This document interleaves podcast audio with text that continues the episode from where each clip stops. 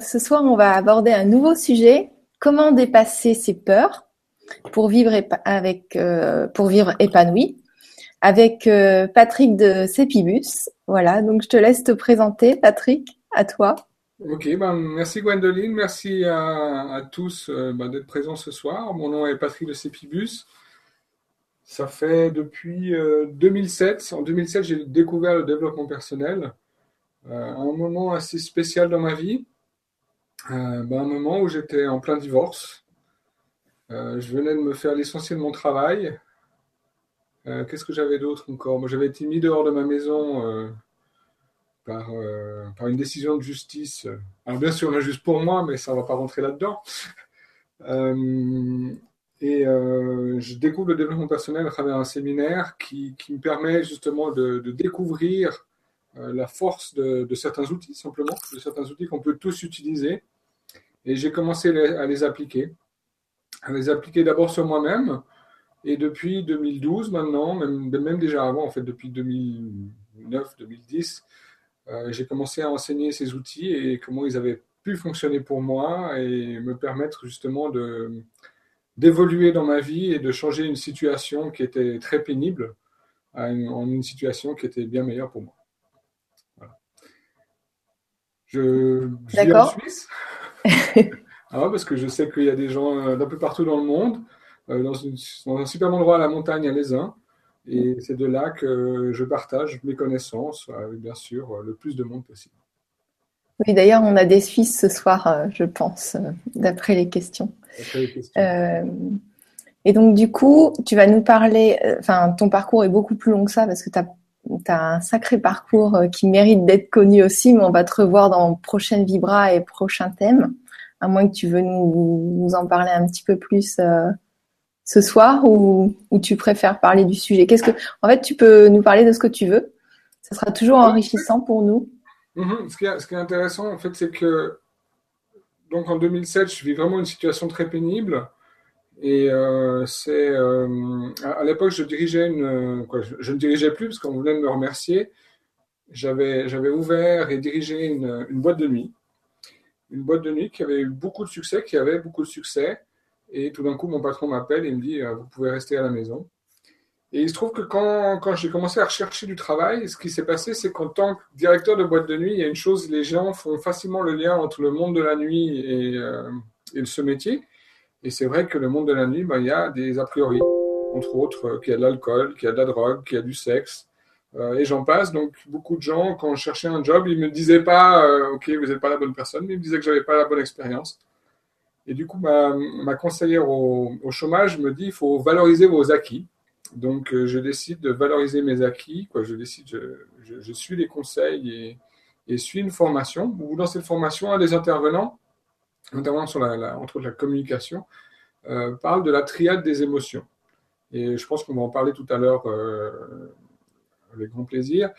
Et, deux jours après, je me retrouve euh, au Parc Bertrand à Genève avec ma fille qui à l'époque devait avoir quel âge? Elle avait 2-3 ans. Et surtout, il y avait une autre petite fille qui était en train de pleurer depuis une dizaine de minutes et je ne sais pas si vous avez des enfants. Euh, maintenant, moi, j'en ai, donc euh, je me rends tout à fait compte. Mais en tout cas, quand, quand, quand nos enfants euh, pleurent depuis 10 minutes en public, en tant que parents ou en tant que personne responsable, même si on est l'oncle, la tante ou la sœur, on se sent généralement pas très très bien. Et on a, on a, ouais, ça nous prend vraiment la tête. Donc, je me permets d'aller vers les parents et de, de leur proposer mon aide. Et du coup, je vais parler à la petite fille. Et 10 secondes après, environ 10-15 secondes après, euh, la petite fille n'était plus en pleurs, euh, était toute joyeuse. Et alors moi-même, j'étais waouh, génial, ça fonctionne, ce que j'ai appris fonctionne. Et, surtout, ben, je peux l'utiliser pour aider les autres. Donc c'était vraiment une sorte de grande révélation pour moi. Et c'est, là où j'ai décidé du coup d'aller voir, euh, d'aller à un séminaire de, Tony Robbins à Londres, qui était un mois et demi après. Euh, où j'ai rejoint, à l'époque, ce jour-là, il y avait 12 000, entre 12 000 et 14 000 personnes euh, dans un séminaire où, où j'ai vraiment fait des choses euh, assez, assez bizarres pour moi à l'époque parce que j'étais vraiment pas du tout ouvert à ça au départ. Et ça m'a, ça m'a ouvert les yeux. Ça m'a vraiment ouvert les yeux à ce monde du développement personnel, à voir qu'on peut, qu'on peut changer sa vie, vraiment prendre sa vie en main. Et je me suis vraiment mis à fond dedans. À fond dedans, en, continuant, en allant faire d'autres formations avec Tony Robbins, avec Joseph McClendon, avec T. Harvecker, avec Blair Singer, beaucoup d'Américains euh, dans beaucoup de domaines différents. Euh, de, vraiment le, le, I can, je peux faire quelque chose, à euh, la guérison. Je suis aussi guérisseur. oui, c'est ça aussi. Tu as, plusieurs facettes. Alors j'ai plusieurs facettes. C'est ben, on, on, a tous plusieurs facettes. Hein. C'est comme on va dire comme un diamant. Euh, un diamant, il est beau quand il a plusieurs facettes qui peuvent être utilisées pour refléter la lumière. Et je pense que on doit développer chaque facette de nous-mêmes et pas se coincer dans une seule parce que ce serait dommage. Et en tout cas, c'est ce que j'ai fait. Et maintenant, ben, mon, but vraiment, c'est d'aider un maximum de gens à, pouvoir, ben, par exemple, comme ce soir, euh, dépasser leur peur. Mm. Dépasser leur peur. Puis, une question que je peux poser à tout le monde, ben, combien d'entre vous ont, des peurs, tout simplement? Et je pense, en tout cas, moi j'en ai encore, donc je pense que la plupart d'entre nous en ont. Et, si on a des peurs, ben, c'est bien d'avoir des outils pour, euh, pour pouvoir les gérer. Oui, et puis dès qu'on enlève quelques peurs, il y a des nouvelles qui arrivent puisqu'on a on a évolué, on a avancé, donc c'est c'est normal qu'il y en ait toujours plus ou moins et c'est de les dépasser au fur et à mesure qui est finalement qui est qui est euh, qui nous donne encore plus de confiance. Oui. Et quand on a vraiment peur de quelque chose, c'est qu'on en a vraiment très très envie aussi souvent derrière. Alors tout à fait. Il y a deux, il y a plusieurs sortes de peurs peut-être. Des peurs paralysantes et des peurs aidantes ou je sais pas. Alors, il y a, des peurs, bah, ça, ça, va vraiment dépendre par rapport à chaque personne. Chaque personne est vraiment différente par rapport à ça, bah, déjà par sa propre expérience. Et la plupart des peurs basiques vont dire, on, va dire, sont paralysantes. Sont paralysantes parce qu'elles nous empêchent, que ce soit consciemment ou inconsciemment, hein, parce que des fois c'est assez pernicieux, mais c'est pas au niveau conscient qu'on ressent nos peurs, mais c'est au niveau inconscient. Pardon. À tes se manifeste c'est du direct.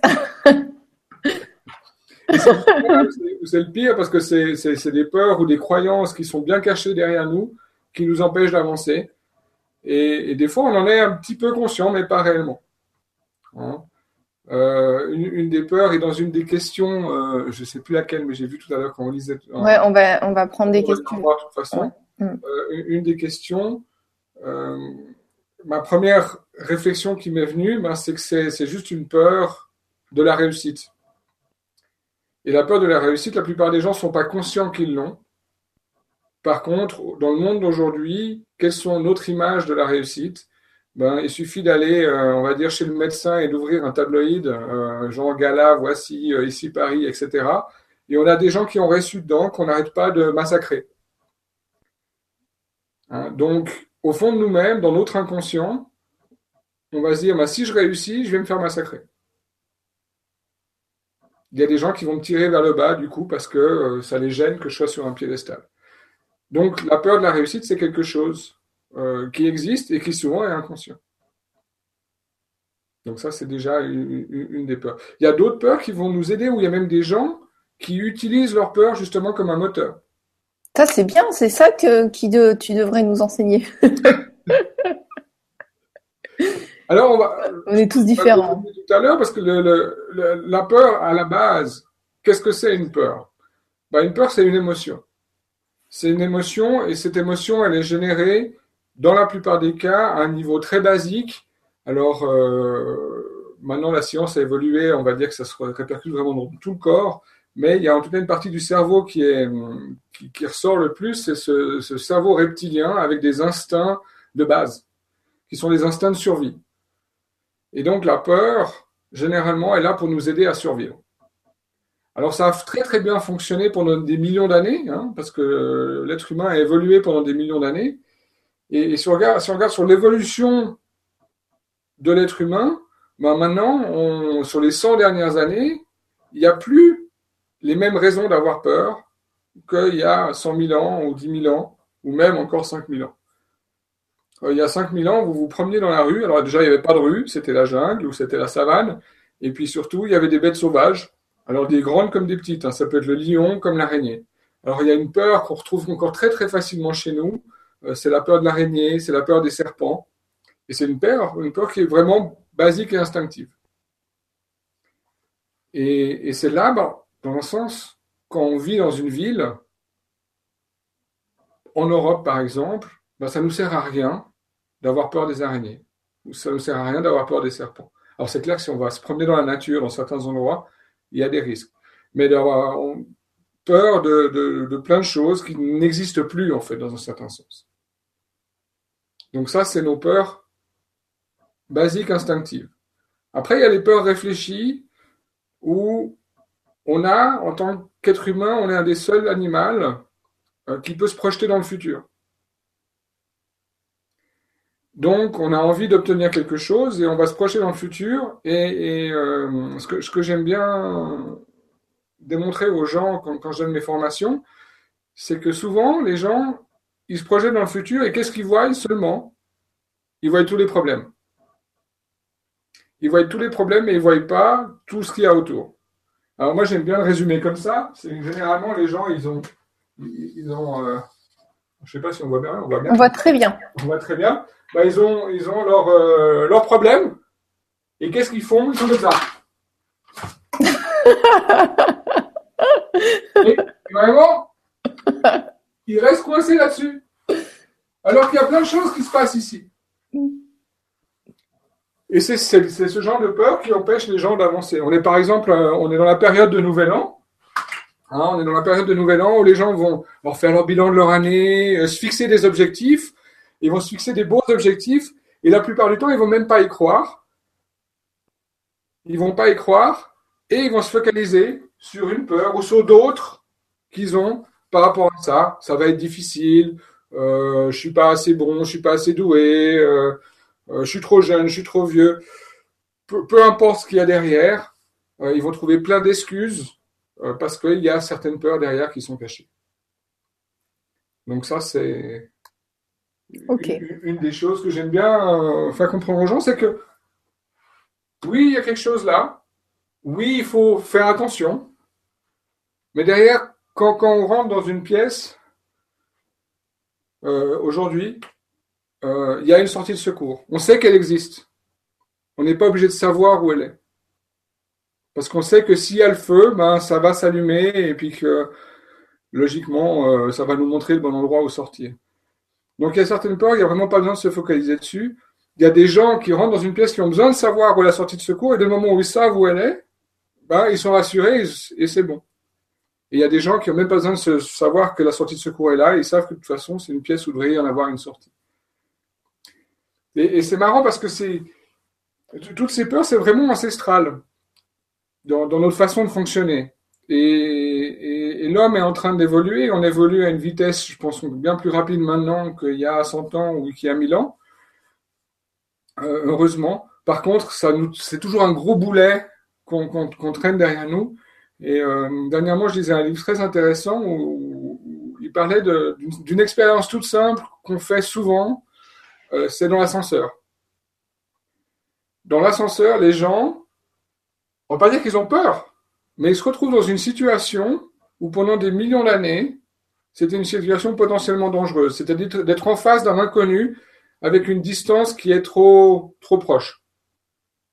Et dans l'ascenseur, on n'a pas le choix, on est entre quatre murs, avec souvent un inconnu. Et si vous regardez les gens dans l'ascenseur, alors, soit il y a des gens qui vont commencer à parler, parler, parler, parler, parce que c'est justement pour euh, essayer de faire sortir cette peur, ou la plupart des gens, qu'est-ce qu'ils font? Ils arrivent et ils regardent vers le haut, ou ils regardent vers le bas, pour surtout pas se mettre en contact avec la personne qui est en face d'eux. Et, et c'est purement instinctif, parce qu'aujourd'hui, dans les ascenseurs, il n'y a rien de dangereux. Les êtres qu'on a en face de nous, dans 99,9% des cas, alors 99,9% pour les, les Français, les, Français euh, ben, qu'est-ce qui se passe? Il n'y a pas de danger. Et, et, pour les peurs qui nous, qui nous empêchent de passer à l'action quand on a un objectif bien précis, par exemple pour ceux qui veulent monter sur scène, qui font du théâtre, ou pour, euh, pour ceux qui veulent réaliser un projet, mais qui ont peur de réussir ou autre, ou des petites peurs ou même la, la peur d'être euh, d'être parent, la peur d'être en couple ou euh, enfin toutes ces peurs là qui sont c'est, la triade des émotions, ça, peut aider? Qu'est-ce que, qu'est-ce que c'est? Qu'est-ce que c'est la triade des émotions? Ça vient d'une chose. On a l'habitude de, on va dire, de vivre dans une zone qu'on peut appeler notre zone de confort.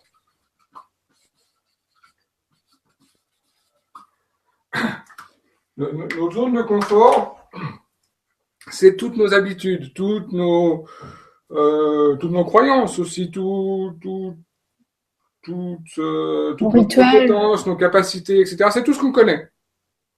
C'est tout ce qu'on connaît. Et des moments où on ne connaît pas, il y a une zone autour où justement c'est vraiment l'inconnu.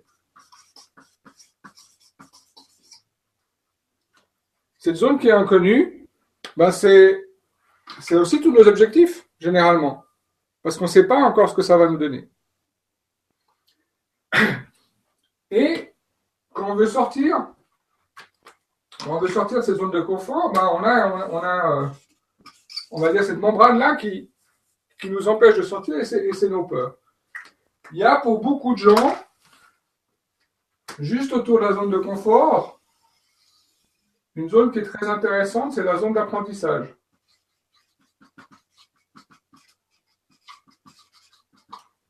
Alors ça, c'est les gens qui ont envie de découvrir. On, dit les voyages forment la jeunesse. Donc c'est d'aller observer d'autres choses, de vivre d'autres cultures, de, réfléchir à de nouvelles, euh, nouvelles possibilités.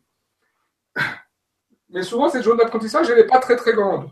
On est prêt à apprendre, mais il faut pas que ça change trop nos croyances.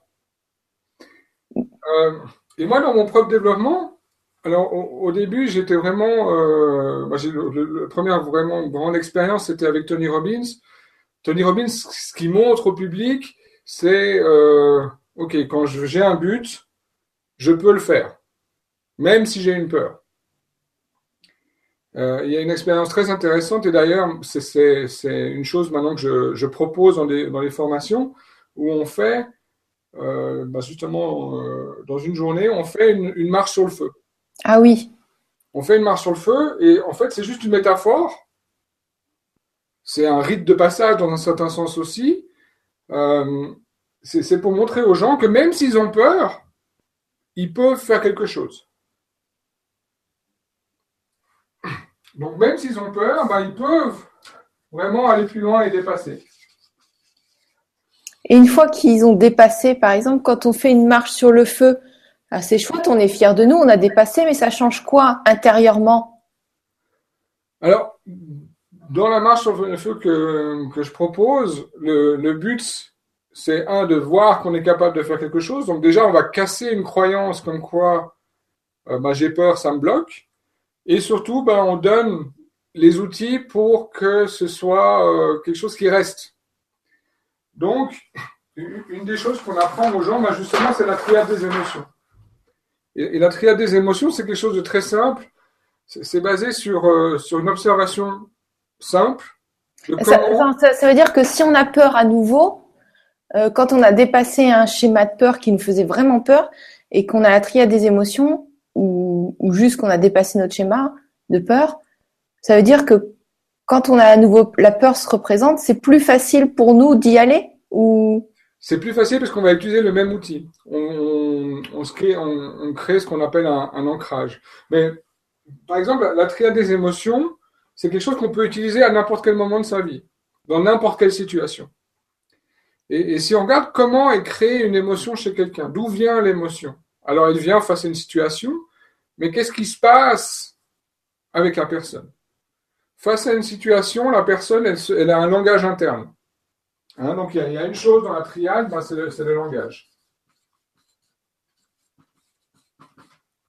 Le langage, euh, ben, c'est dangereux ou euh, tiens je connais je connais pas euh, j'aime j'aime pas il y a, des mots qu'on utilise on, a vu tout à l'heure Hein, aussi que les gens, quand ils ont, quand ils ont un problème, qu'est-ce qui se passe? Ils se focalisent uniquement sur le problème. Donc, ils ne voient pas les solutions. Dans la triade des émotions, ben, il y a aussi qu'est-ce qui va créer notre émotion? Qu'est-ce qui va créer que ce soit une émotion positive ou négative? C'est sur quoi on se focalise. Hein, sur, sur le focus qu'on a. Donc ça, c'est la deuxième chose dans la triade. Alors le focus, on peut le changer, mais généralement, c'est plus facile de le faire avec une aide extérieure. Hein? Quelqu'un qui vous fait penser à autre chose. Mais généralement, quand on est en train de se focaliser sur notre problème, c'est dur de dire, bon, je fais un pas en arrière, et puis je regarde différemment. Ou je regarde ce qui est à côté. Parce que justement, on est pris dedans. Le langage, la même chose, c'est quelque chose où les phrases, ben, elles vont en amener d'autres hein, par rapport à une situation c'est difficile, c'est compliqué, euh, je ne vais pas y arriver, etc., etc. Sinon, notre langage interne va, nous amener toutes ces mêmes images. C'est très lié au focus. La troisième partie de la, de la triade, c'est quelque chose qui est très facile à changer. Et euh, je ne sais pas si, par exemple, je demande aux gens de me dire comment se tient une personne dépressive. Quelle est sa position? Hein, voilà, bah, exactement, c'est ça. C'est, c'est le regard en bas, euh, les épaules, elles sont généralement euh, euh, comme ça. Même, même si elle est dépressive, elle va peut-être être assise. sa respiration va être très, très, très petite. Compressée, ouais. Très compressée. alors son focus va être sur ses, sur ses problèmes, hein, et son langage interne, ça va être ouais, je suis con, ah, je suis nul, etc., etc. Mais le, la même si vous n'avez pas fait d'études de, psychologie, n'importe qui se rend compte que quelqu'un qui est dépressif, bah, il a les épaules vers le bas. Et quelqu'un qui a confiance en lui, comment il se porte? Comment il se tient? Bah, Les épaules euh, en arrière et le buste droit. Le buste droit, il respire comment? Mais il respire mieux, du coup. Il respire mieux, beaucoup plus profondément. Euh, son regard, il est vers le bas, il est vers le haut. Non, il est droit devant. Il est droit devant, il sait où, il veut aller. Donc, une personne en confiance, sa physiologie, elle fait quelque chose. On voit qu'elle est en confiance. Maintenant,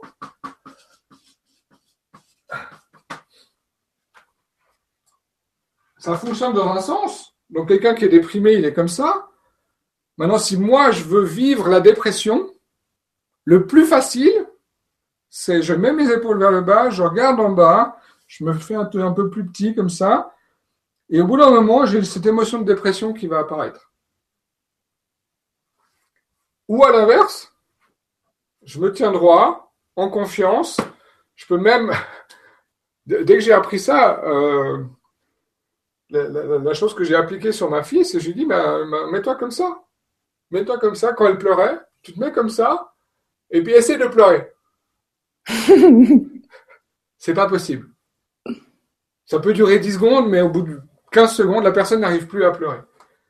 Donc, le plus facile à changer, c'est vraiment sa physiologie. Et quand on a une peur, la première chose à se dire, c'est OK, je reconnais, j'ai peur de quelque chose. Ça fait du sens ou pas, ça fera de toute façon du sens pour moi-même parce que c'est une croyance par rapport à quelque chose, par rapport généralement à une expérience passée. Hein, et si j'ai peur du vide, c'est que peut-être j'ai vu beaucoup de films où il y a des gens qui tombaient, ou, euh, ou qu'un membre de ma famille s'est blessé gravement en tombant. Et aussi, je sais que si je tombe, ben, c'est dangereux. Par contre, si je passe comme ça à côté euh, d'un endroit où il y a du vide, ben, il y a de fortes chances que je ne me sente pas en équilibre et même à la gorge que je tombe.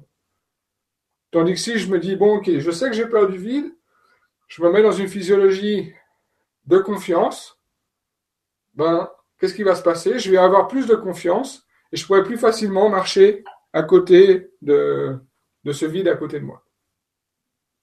Donc la physiologie, c'est le plus facile à changer. Et par exemple, quand on fait la marche sur le feu, ben, on entraîne les gens à avoir une physiologie de, de, confiance juste avant de le faire et en le faisant pour que quand ils traversent ces braises, ben, rien ne se passe. Oui, ils sont préparés quand même. Le faites pas chez vous seul à la maison. Alors, alors. Juste, euh, voilà. Ne le faites pas Il y a juste. une belle préparation avant. C'est beaucoup plus que ça. Ça, c'est une des clés déjà. Ou quand on a une peur, bah, c'est changer sa physiologie.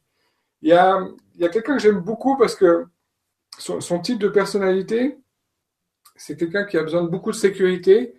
Euh, et, et, je pense que tout le monde le connaît en France, c'est Nicolas Hulot.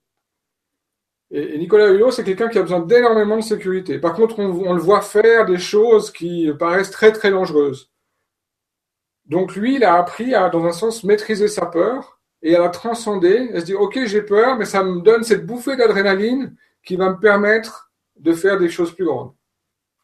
Et, ça, c'est un exemple typique justement de quelqu'un qui a appris à, ben, c'est clair qu'il va pas euh, naviguer sur euh, le, fleuve Congo en étant les, épaules en avant. Il le fait, euh, ben ok, maintenant j'y vais, c'est bon. Je sais que j'ai peur, mais j'y vais. une des personnes avec qui je donnais des, séminaires à une époque, elle a, joué, elle joue, il est guitariste. Il est guitariste professionnel et un jour il s'est retrouvé sur scène euh, en même temps que euh, en, pré, en pré-concert euh, de, de, Supertramp. Donc il avait le, guitariste de Supertramp, et bien sûr il arrive vers lui, puis il lui demande des, petits trucs, et puis comment, comment est sa vie. Et le, chanteur dit, ben voilà, il lui pose la question, mais avant d'entrer sur scène, comment, comment tu te sens comment, comment tu te prépares? Qu'est-ce que tu fais pour être aussi génial? Et le, gars de Supertramp dit, ben voilà, quand, Juste avant de monter sur scène, j'ai vraiment cette, boule à l'estomac. J'ai les mains moites, je transpire, je me sens un peu vraiment, euh, vraiment pas bien. Et, cet ami, c'est aussi quelqu'un qui coach des jeunes euh, pour trouver un emploi. Et puis, une des grosses problématiques, souvent, c'est l'interview. Hein, l'interview avant l'emploi d'obtenir l'emploi. Et puis souvent quand on arrive, parce que la, peur de l'autorité existe, hein, ou, la, peur du rejet, ou la peur euh, de l'échec, euh, peut être quelque chose de très important. Donc euh, ces jeunes, avant l'interview, euh, ben, ils partageaient avec cet ami, ben, souvent avant l'interview, on est là, ben, on a mal au, à l'estomac, on a les mains moites, on se sent pas bien. Et puis, euh, quand on demande aux jeunes, qu'est-ce qui se passe? Ben ouais, l'interview, je vais le planter, et puis généralement, c'est ce qui se passe. Donc, avec les mêmes symptômes, le chanteur de, le, guitariste de Supertramp, il, il, dit, alors moi, quand je vis ça, c'est là que je sais que je vais donner la meilleure performance de ma vie. Et là, c'est un lien entre la réaction physiologique de la peur qu'il connaît et le résultat qu'il veut obtenir. Donc pour lui aussi, c'est un tremplin pour aller de l'avant, pour aller plus loin. Donc il se crée une nouvelle croyance positive au lieu de se dire qu'il ne va pas réussir. Voilà, exactement. Lui, c'est exactement créer une croyance positive par rapport, ok, bah, quand j'ai peur, c'est là que je peux donner le meilleur de moi-même. Donc c'est toujours deux de balance. Maintenant, un truc pour aujourd'hui, pour tout le monde, hein, c'est vraiment le plus facile à changer, c'est sa physiologie. Et quand vous ressentez une peur, quelle qu'elle soit, ben changez votre physiologie.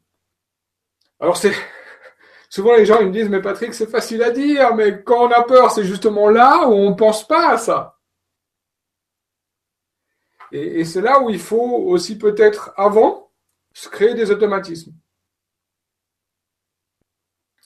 Donc ce qu'on fait, par exemple, euh, dans, certains des séminaires que je donne, entre autres sur la marche sur le feu, c'est on, on, apprend aux gens à se créer un automatisme où quand ils sont dans une situation sans ressources, où ils ont l'impression de n'avoir aucune ressource, le premier réflexe du cerveau, bah, c'est de se dire, OK, non, j'ai plein de ressources et je vais pouvoir faire quelque chose. Mais ça, c'est quelque chose qui s'entraîne. Ça se fait pas euh, dans une conférence ou dans, même dans une journée.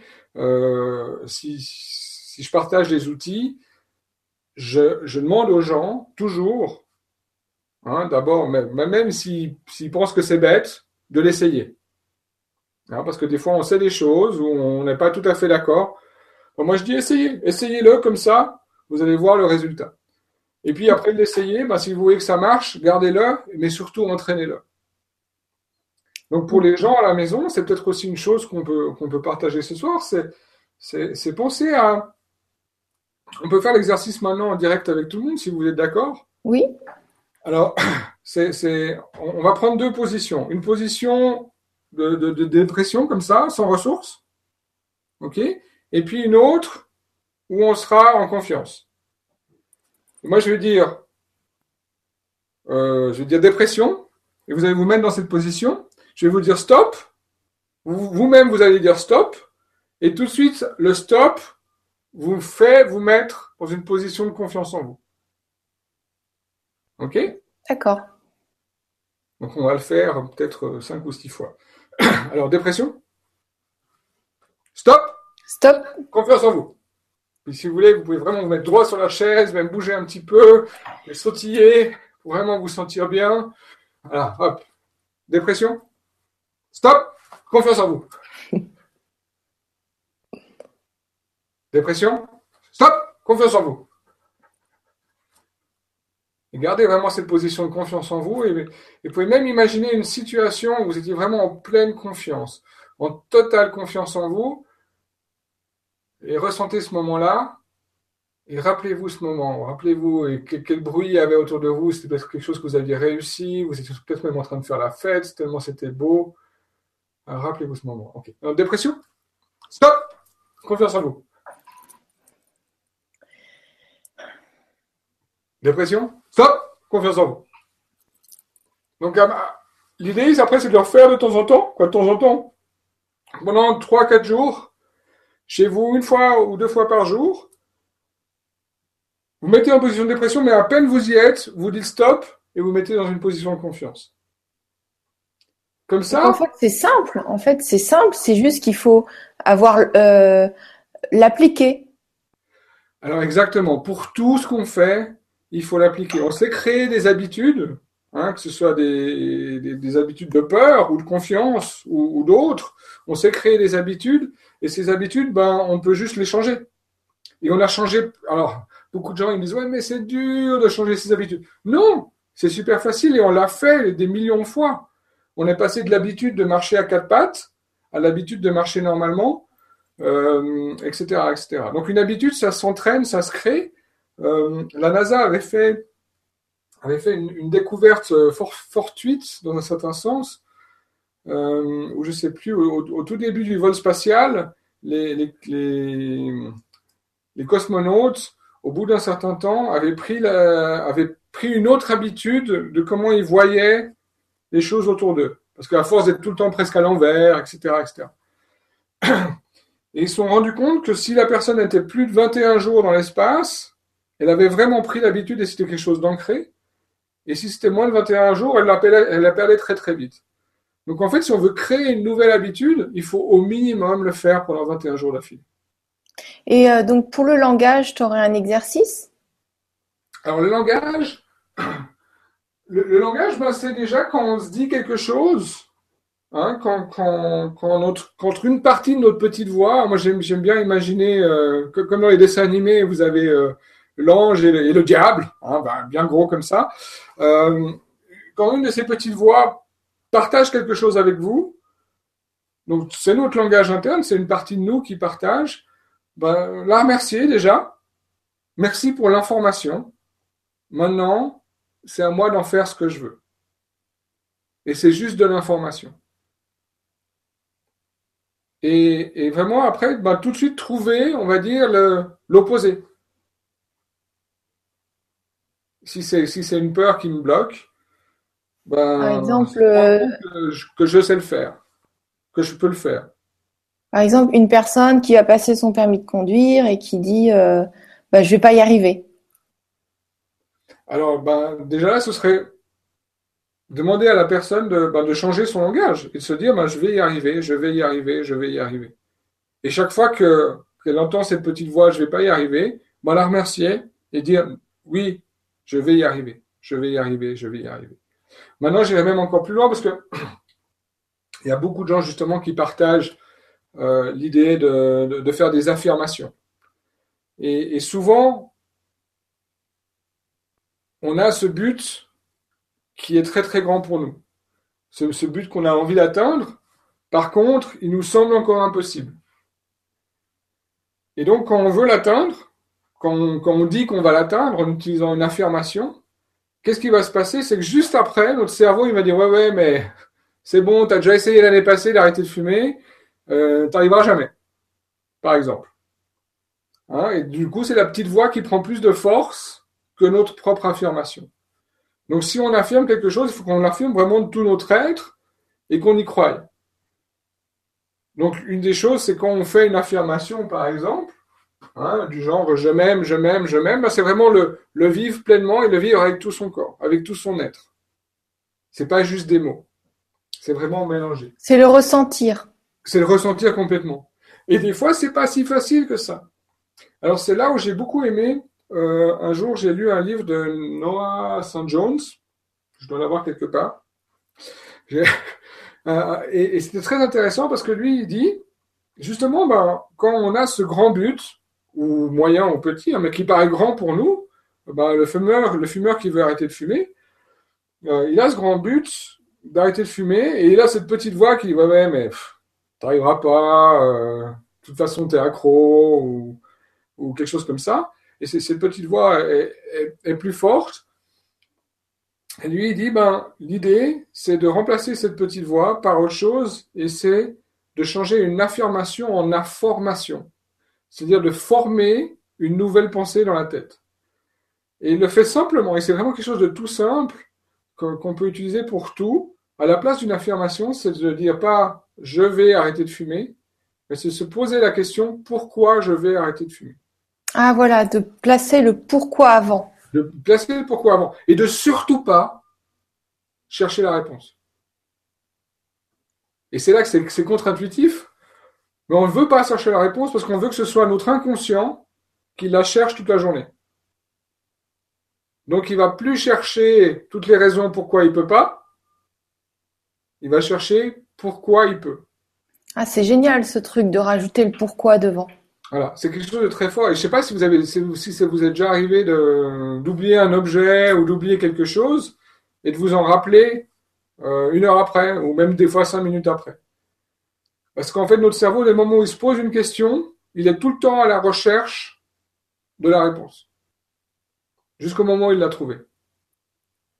Ah ouais. En, en, informant pourquoi je vais arrêter de fumer avec succès, ben, toute la journée, notre cerveau, il va se dire il va essayer de trouver une réponse et il va trouver des centaines de réponses. Et surtout, elles vont être au niveau inconscient. C'est là que c'est intéressant parce que l'inconscient, il travaille beaucoup plus vite et beaucoup plus fort que notre conscient.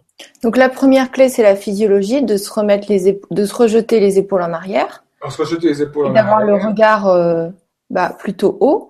Et la, deuxième, donc si on veut formuler une information positive qui est rejetée, bah, c'est de placer le pourquoi devant et tester comment ça fonctionne sur nous. Exactement. Et donc la troisième, le focus, est-ce que tu as un petit exercice? Ou un exemple?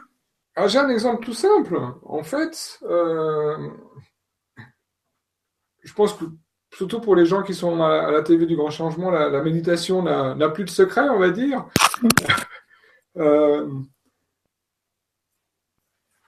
quand on se fait du souci ou quand on a une peur, en fait, c'est une méditation négative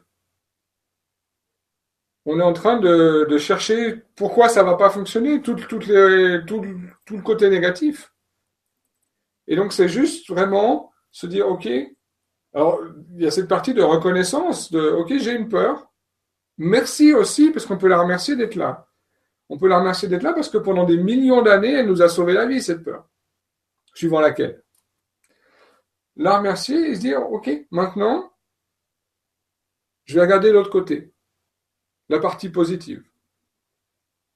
Et, et ben déjà, cette peur, elle m'a aidé à, me rendre compte que certaines choses étaient dangereuses. Puis après, je peux, je peux me dire, bah, ok, toutes ces choses-là, bah, est-ce que c'est vraiment... Et méditer sur, sur le côté positif de la chose. Donc, changer ma focalisation sur quelque chose de positif. D'accord. Et euh, est-ce que tu as envie qu'on prenne quelques questions? Parce que je vois qu'il y a beaucoup de questions. Alors, il y a beaucoup de questions, avec plaisir, mais oui. Alors, la, première question, c'est Sandra qui nous la pose et qui nous dit Bonsoir Patrick et Gwénoline, comment se débarrasser de la peur de quitter mon travail qui ne convient plus et de me, de me retrouver sans rien? Ok. Alors, j'ai souvent coaché des gens et la première chose dans, le coaching que j'aime faire, c'est j'aime que les gens vivent avec passion et vivent dans le bonheur. Et, dans le monde actuel, ben, le travail nous prend 8 euh, heures par jour, souvent plus de la moitié de notre temps, euh, de notre temps réveillé. Et donc, c'est d'une très, très grosse partie. Et souvent, on n'a pas commencé à travailler parce qu'on était passionné par ça, mais c'était souvent alimentaire, on va dire. Ou aussi, peut-être, nos passions ont changé. Par contre, je n'ai jamais incité quelqu'un à changer de travail juste parce que tout d'un coup, il se rend compte qu'il adore faire des maquettes euh, avec euh, des allumettes. Hein, ce n'est pas une raison pour changer de travail ou arrêter complètement son travail. J'invite les gens à trouver de nouveau qu'est-ce qu'il y a de positif actuellement dans leur travail et peut-être à se préparer à côté à d'autres choses.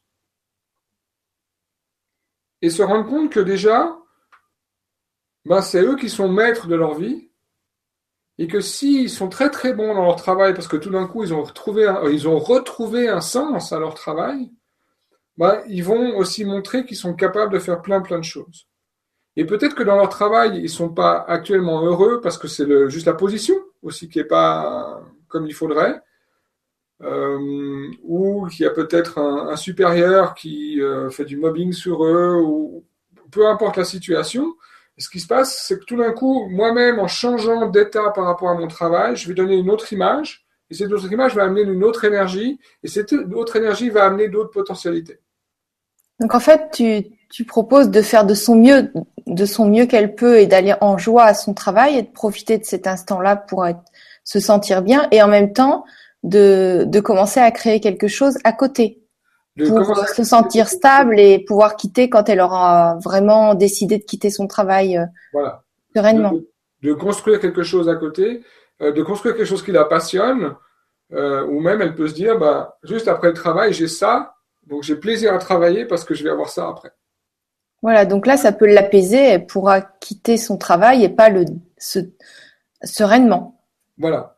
Parce que si on commence quelque chose, quelle que soit cette autre chose, avec une grosse peur sécuritaire derrière, de comment je vais survivre, comment je vais manger, etc., etc., ben, il y a, une chose, il y a une autre chose que j'adore partager, c'est quel que soit le but, hein, si on a un but, moi, je pose la question aux gens, mais qu'est-ce qu'il faut faire pour l'atteindre? Qu'est-ce qu'il faut faire pour atteindre un but? Ben, Il faut mettre en place des actions. Jusque-là, c'est très facile. Et la plupart des gens ont la capacité de mettre en place des actions. Maintenant, ces actions, la qualité de ces actions, pourquoi ces actions vont vraiment permettre d'atteindre un but Hein, qu'est-ce qui va définir la qualité de ces actions? Mais ça, c'est quelque chose de très intéressant parce que souvent, on n'en tient pas compte.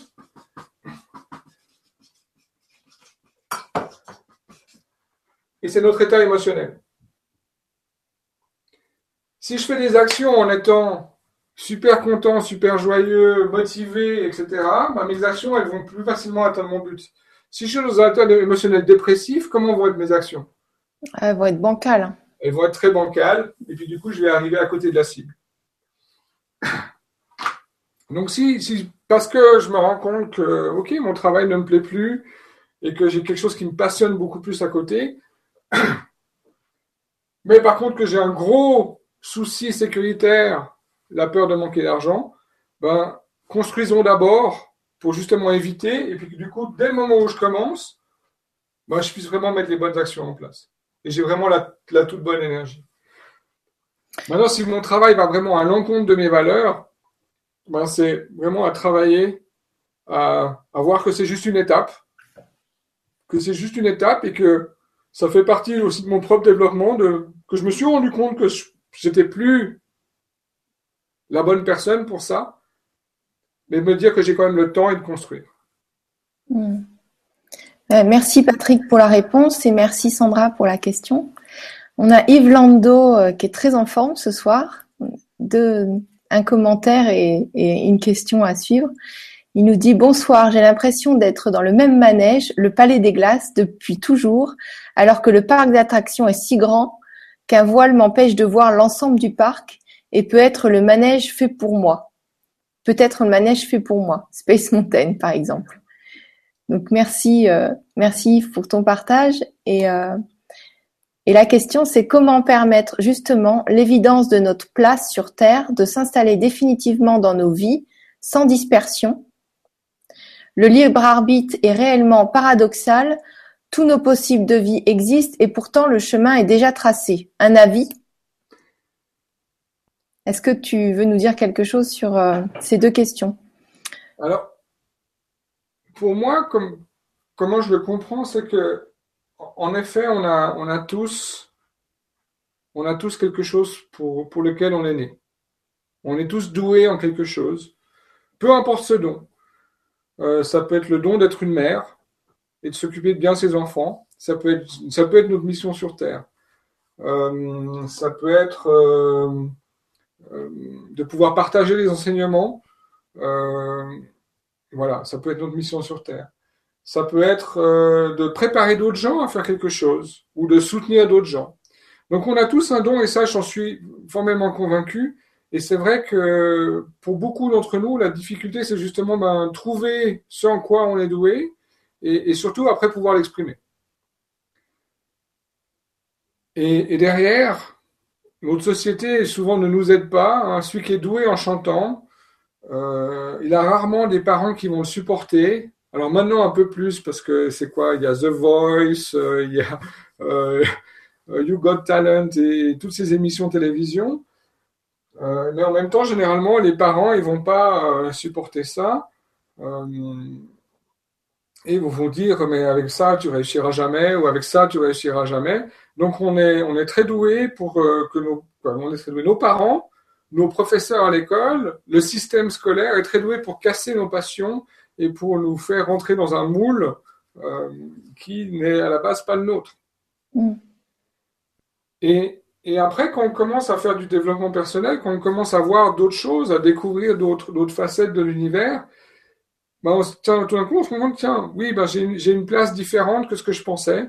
Et puis, il y a toutes ces peurs qui ressortent. Parce qu'on a toujours cette voix, euh, soit paternelle, soit de notre prof à l'école, soit euh, du policier du village euh, qui nous disait de faire de telle façon. Oui, qui nous a formaté en fait. On s'est formaté et qui nous a implanté des peurs. D'accord.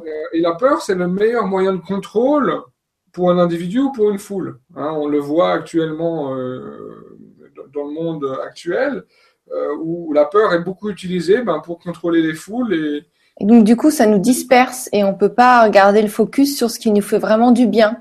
Voilà. Et, une des choses que j'aime bien euh, utiliser, bah déjà, si, si, on prend juste la, la vérité, quand, quand, on dit la vérité ou quand on sait que c'est une vérité, comment on se sent? Est-ce qu'on se sent léger ou lourd? On se sent léger. On se sent léger. Et, et quand on dit un mensonge nous-mêmes ou quand on entend un mensonge ou quand on pense à un mensonge, comment on se sent? Ah bah pas bien du tout. Pas bien, on sent lourd, on sent lourd. Hein. Et, et, la peur, comment on sent? Est-ce qu'on se sent léger ou lourd avec une peur? Lourd. Lourd. Donc pour moi, en fait, ça nous montre que la peur, c'est un mensonge. C'est la même chose. Hmm. Hein et c'est juste une image, euh, c'est une image mentale qui, qui nous est créée, qui souvent est là pour nous bloquer et qui est un mensonge par rapport à l'être qu'on est réellement. Donc si on se rappelle, la peur égale mensonge, c'est aidant finalement. exactement. on, va chercher la vérité. On va chercher la vérité et on va pouvoir se libérer de cette, peur et, se rendre compte que qu'on peut aller chercher l'être réel que nous sommes. Et euh, bah, alors Yves, tu vois, et c'est pas compliqué. Hein, si, si, tu vois que la peur est un mensonge, bah, maintenant tu peux chercher la vérité et changer de focus J'espère, euh, j'espère que Patrick t'a aidé. Yves, merci pour ta question et ton commentaire. Et euh, Patrick, euh, est-ce que tu veux rajouter quelque chose ou tu penses avoir répondu à la question? J'aimerais juste rajouter encore pour Yves, ben, vraiment, c'est se connecter aussi avec son intuition. Ah, Yves, on lui dit souvent ça. Alors je répète le message pour Yves, et, la, répétition des fois permet justement mieux d'intégrer les choses se connecter avec son intuition. Vraiment aller, aller chercher et, lui faire confiance à cette intuition. Et la chose, c'est que c'est dur de faire confiance à quelque chose qu'on ne connaît pas. Et souvent, notre intuition, on ne la connaît pas. On l'a jamais appris à l'entraîner. on n'a jamais appris à l'utiliser. Euh, par contre, ben, on peut commencer à s'entraîner à l'utiliser avec des petites choses aussi. Voir si quelque chose est bien pour moi ou pas, en prenant de la nourriture. Hein, euh, je, prends quelque chose euh, et, je me rends compte. Et puis après, on peut rajouter pour, consolider, ok, mon intuition m'a dit ça, mais est-ce que c'est vraiment vrai? Ben, On peut consolider avec d'autres outils. Alors après, ça dépend de tous les outils qu'on a. On peut utiliser la kinésiologie, euh, pour voir la réaction musculaire du corps. Puis du coup, on dit, ah bah tiens, la réaction musculaire me dit que c'est un mensonge, mon intuition me disait que c'est un mensonge, donc je vais commencer à plus faire confiance en mon intuition. Donc euh, comme, euh, comme outil kinésiologie, tu veux bien nous montrer un exemple? Parce que ça va arriver dans les questions si tu ne nous montres pas. Ou alors c'est moi qui vais avoir des mails. alors, kinésiologie. Kinésiologie, en fait, c'est des, recherches et on peut faire le test sur nous-mêmes, tout simplement. Juste un, test, euh, un exemple de test? On peut faire un exemple de test. Alors, c'est plus facile de faire à deux. Hmm. Euh, alors, euh, moi, je connais un test, c'est quand on se met debout, ah, oui, on pose la question. Voilà. Ok, alors, il faut que je me mette latéralement. Voilà. par exemple, si je dis mon nom est Gertrude, mon corps, il part obligatoirement vers l'arrière.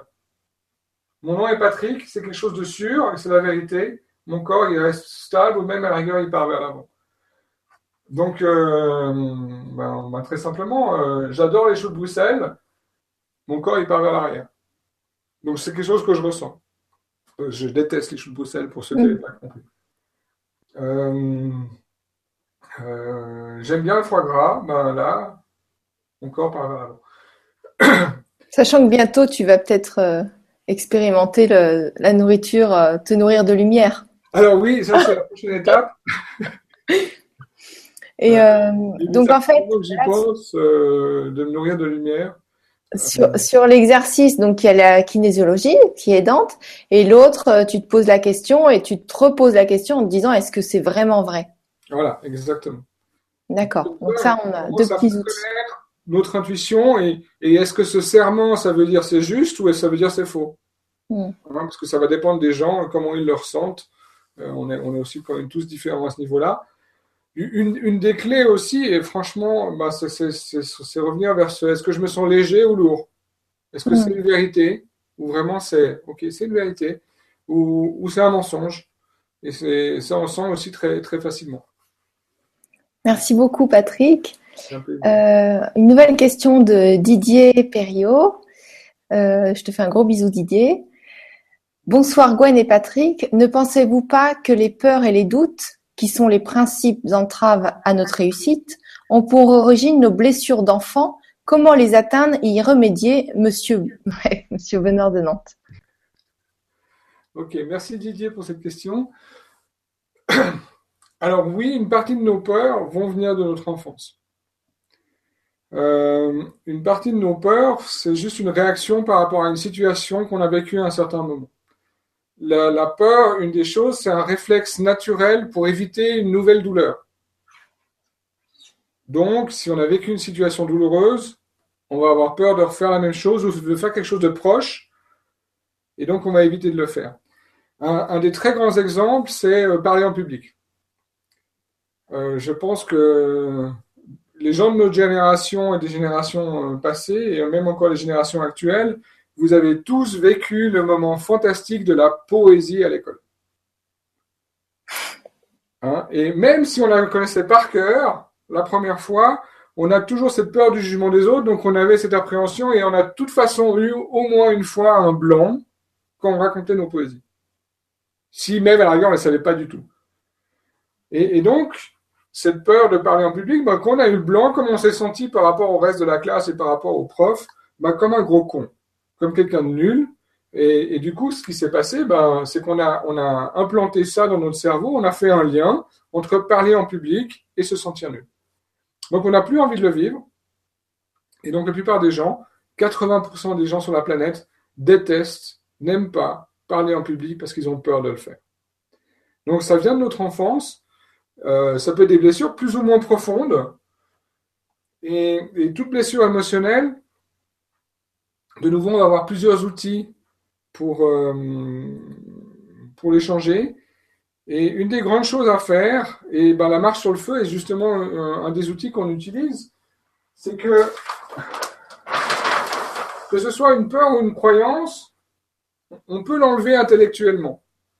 En se disant, ben, par exemple, pour la poésie, ok, c'est quand j'étais petit, euh, je comprenais pas le monde de la même chose, c'est vrai que de toute façon, j'avais pas bien appris, et puis c'est pas que les gens m'ont jugé moi personnellement, mais ils ont juste jugé le fait que je savais pas la poésie. Donc on peut, on peut travailler intellectuellement, utiliser notre néocortex pour euh, créer une sorte de logique derrière, et puis nous montrer à nous-mêmes que bah, cette peur, elle n'a plus vraiment de sens. Par contre, elle est toujours là euh, au fond.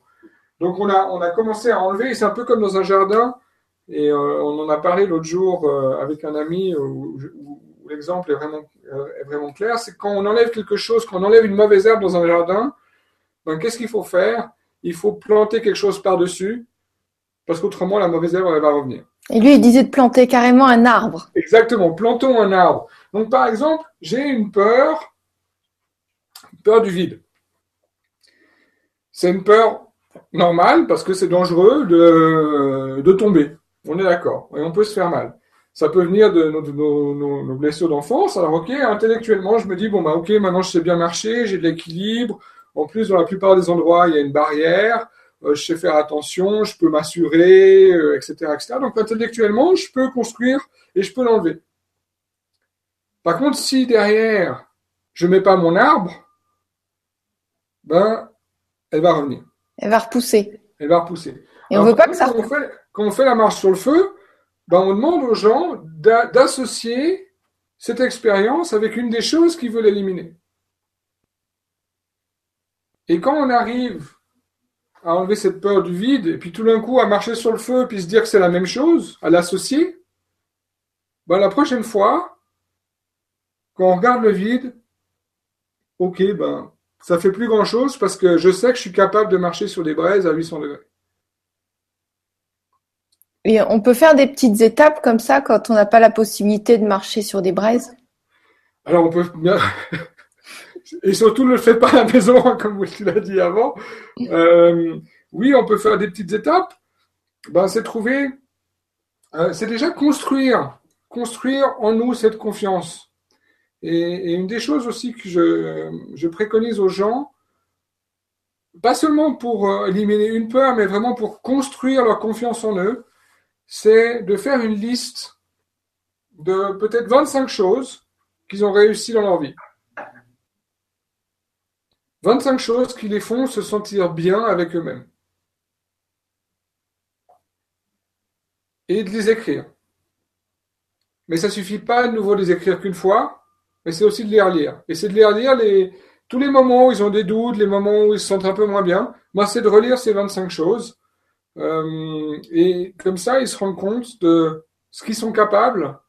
Et ils se rendent compte qu'ils sont vraiment un, être de l'univers un être de l'univers qui n'est pas moindre qu'un arbre, qui n'est pas moindre qu'une étoile, qui n'est pas moindre qu'une autre personne. On est un être complet, entier dans cet univers et on a toutes les capacités euh, connues et même celles qu'on n'arrive même pas encore à imaginer. Et le fait de décrire 25 choses qu'on a réussi, ben, c'est déjà reconnaître et faire monter cette confiance qu'on a en nous-mêmes. Donc, ça veut dire on a plus confiance en nous, la peur obligatoirement diminue. Ça veut dire que en relisant ça, on va ressentir le moment où on a réussi des choses.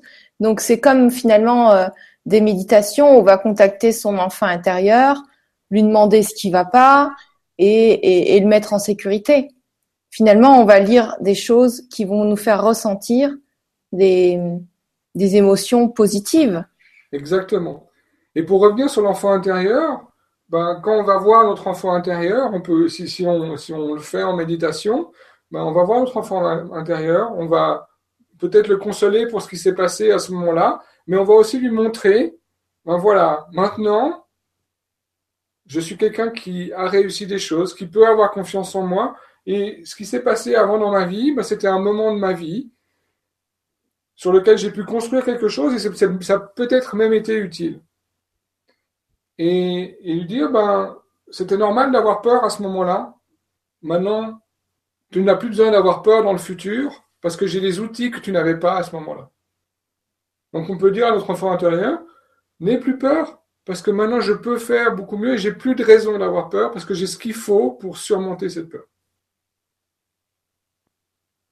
Alors, je ne sais pas si ça répond à la question de Didier. Alors Didier, est-ce que euh, tu pourras nous dire si ça répond à ta question? C'est vrai que de se replonger dans tous les succès que tu as eus, et Dieu sait que tu en as eu, euh, peut-être ça peut t'aider de faire une liste pour être encore plus en confiance. Donc en tout cas, Didier, merci pour ta question et Patrick, merci pour la réponse. Oui, J'aimerais même rajouter quelque chose parce que euh, je préconise aux gens d'écrire 25 choses et, et, ceux qui veulent aller encore plus loin, je leur dirais, ben, écrivez cinq choses nouvelles par jour que vous avez réussi, pas juste dans la journée, mais dans toute votre vie, et ces choses doivent être différentes chaque jour. Et quand je partage ça avec des gens, euh, souvent, la, le truc c'est, ouais, mais attends, j'ai pas réussi autant de choses que ça. Et c'est là où on se rend même pas compte de tout ce qui est potentiellement, ou tout ce qui est même réellement une réussite. Euh, le fait de se tenir debout, c'est énorme. On met entre 4 et 7 ans pour vraiment contrôler ce corps et pouvoir être en équilibre juste comme ça. Ça a l'air tout bête, et en fait, ce n'est pas. C'est une énorme réussite. Le fait, le fait de voir quelque chose.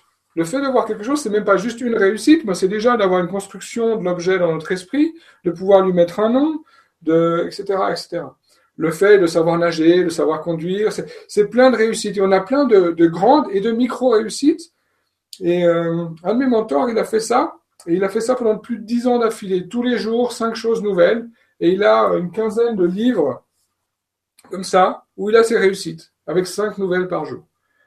Et c'est une personne, il, il, transpire, il transpire la confiance en lui.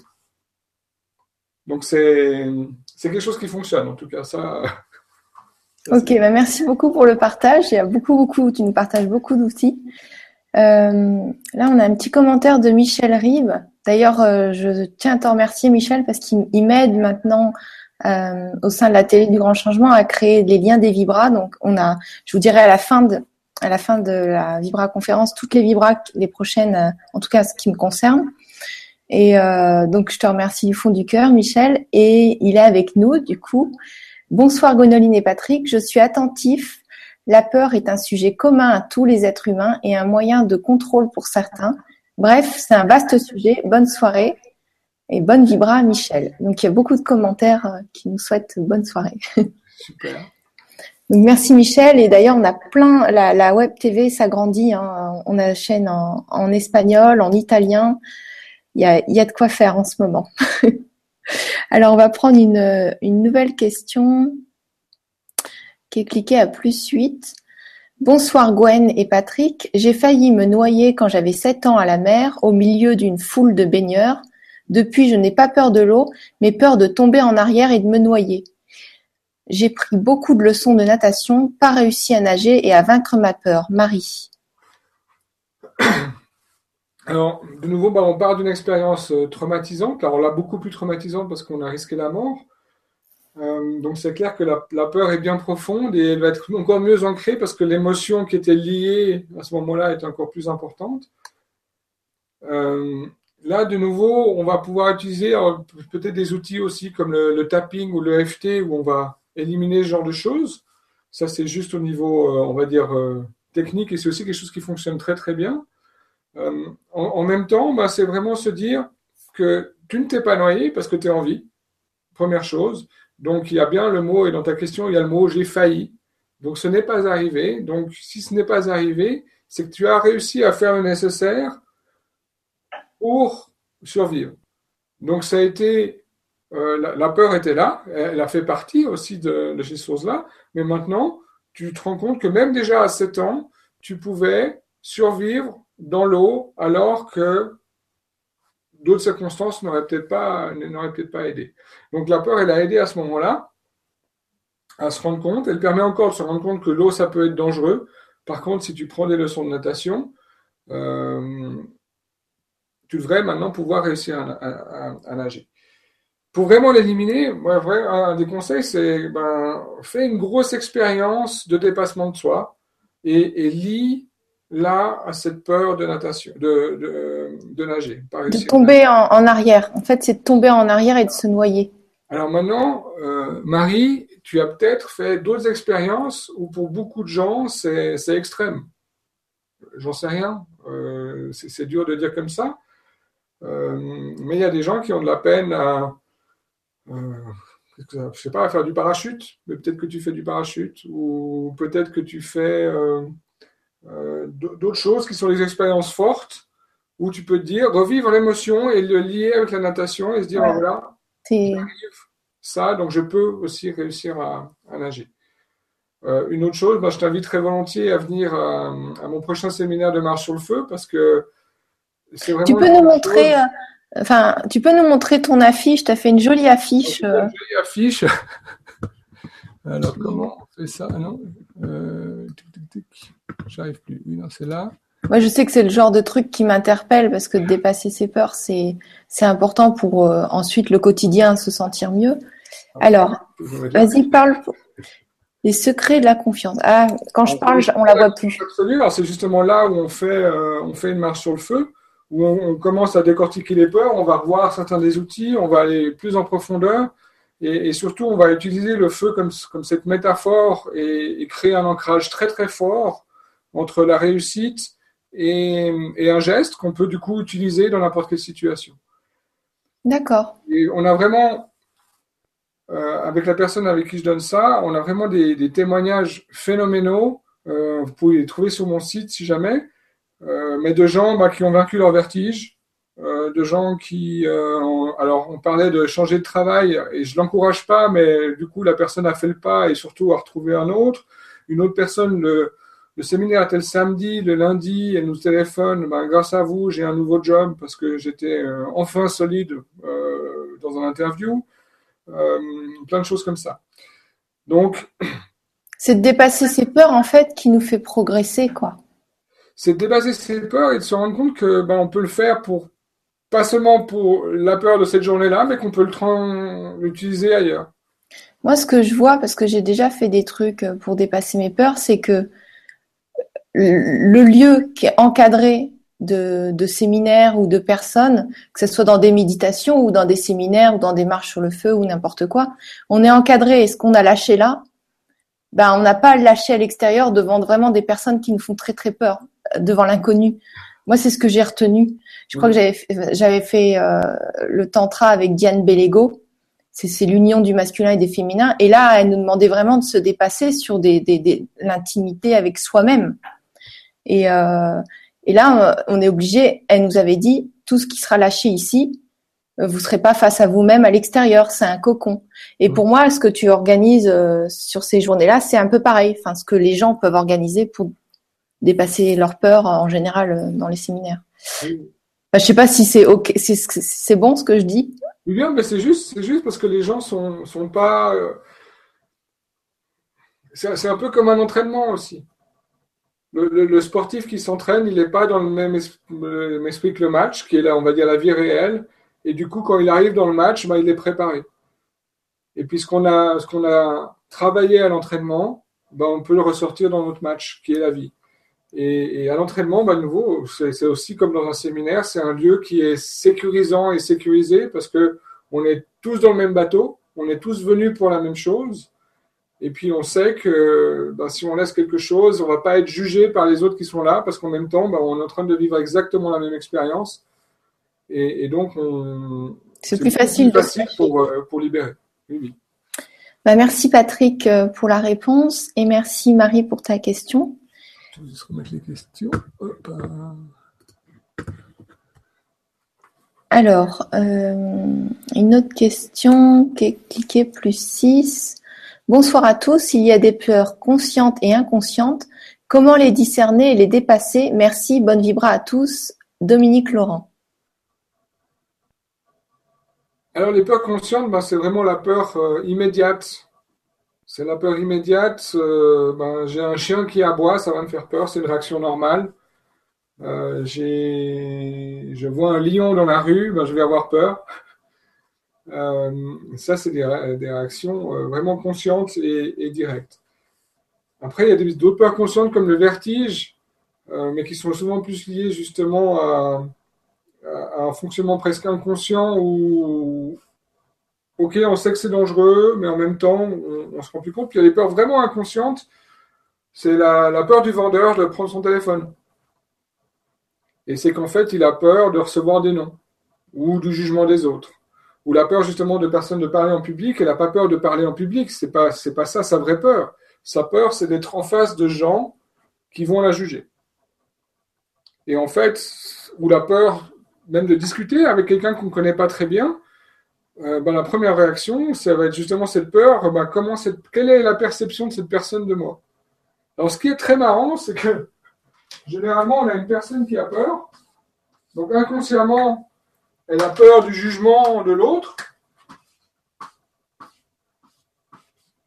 Et puis, puis, dans leur tête, hein, donc, euh, la pensée, c'est qu'est-ce qu'ils pensent de moi? Comment ils me voient? Je ne sais pas comment dessiner, mais mais c'est comment il voit. Et, généralement, c'est que la personne en face, elle a exactement la même pensée. Elle se dit comment lui, il me voit. Mais elle n'est pas en train de le juger. Et en même temps, c'est ce qu'on fait. On a peur que l'autre nous juge, mais en fait, lui, il a peur qu'on soit en train de le juger. Et il n'est pas en train de nous juger.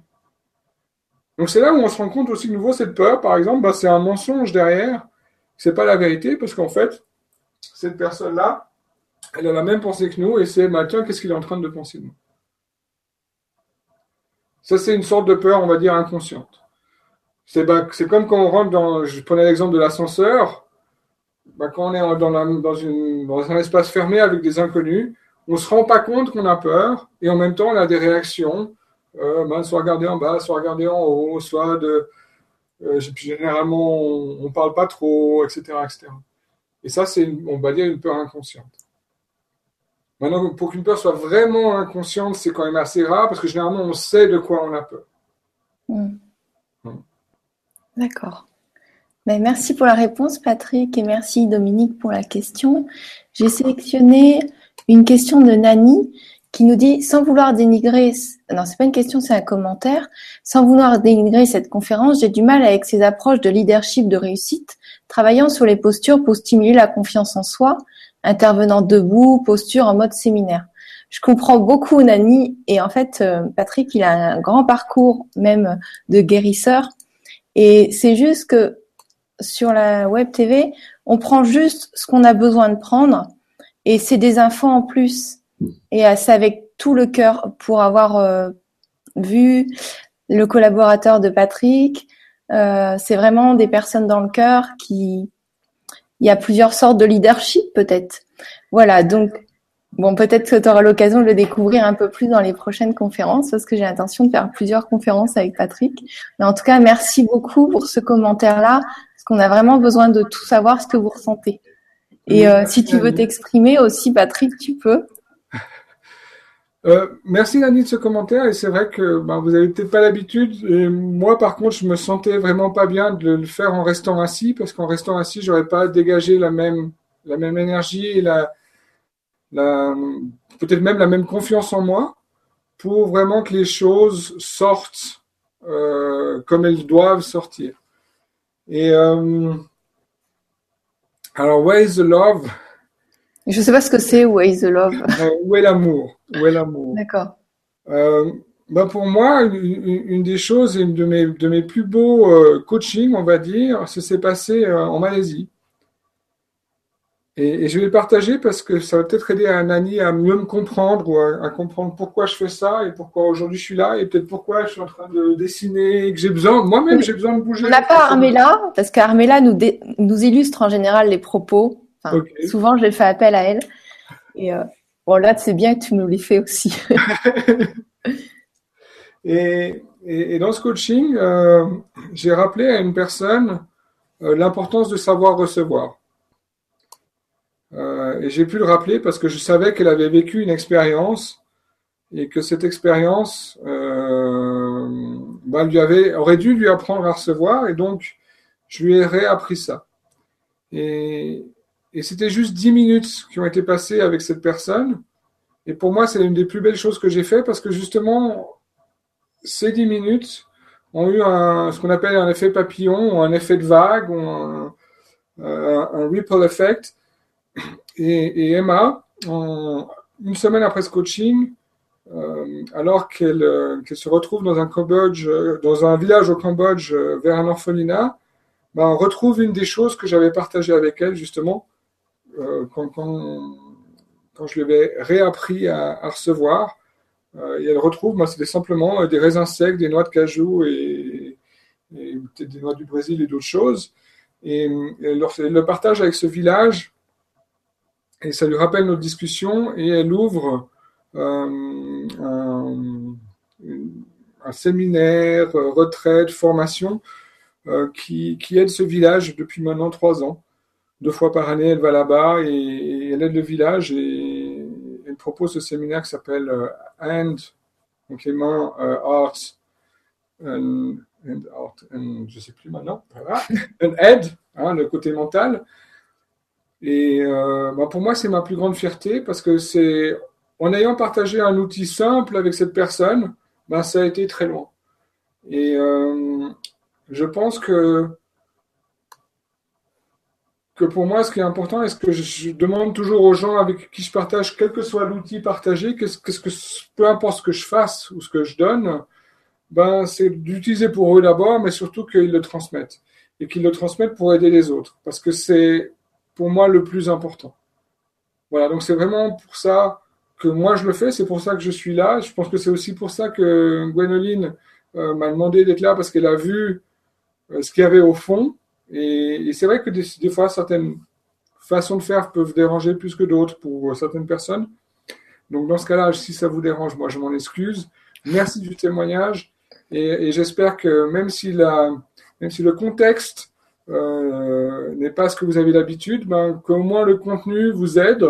Et, et s'il vous aide, ben, utilisez-le et partagez-le surtout. Voilà. Merci Patrick et merci Nani. Il y a une autre question de Marie Tournel. Il paraît qu'on a deux peurs naturelles instinctives, celle du bruit et celle de tomber. Toutes les autres, on se les invente. Qu'en pensez-vous? Alors, euh, il y a des peurs naturelles, celle du bruit, celle de tomber. Alors, c'est pas tous les bruits, mais un bruit sec, etc. On a aussi peur de toute image colorée qui bouge rapidement euh, sur le côté. Hein, ou ça, on va avoir une peur instinctive. Euh, on a une peur instinctive des araignées, hein, par exemple. C'est normal. C'était un animal, c'était un prédateur dangereux pour nous. Une peur instinctive des serpents, des aboiements. Hein, donc là, on retrouve, tourne dans le bruit. Euh, donc oui, là, c'est vraiment la fonction de, de nos cerveaux reptiliens euh, qui, qui rentre en jeu. Après, ce cerveau reptilien, il est incapable de, faire de la logique. Lui, il perçoit des images.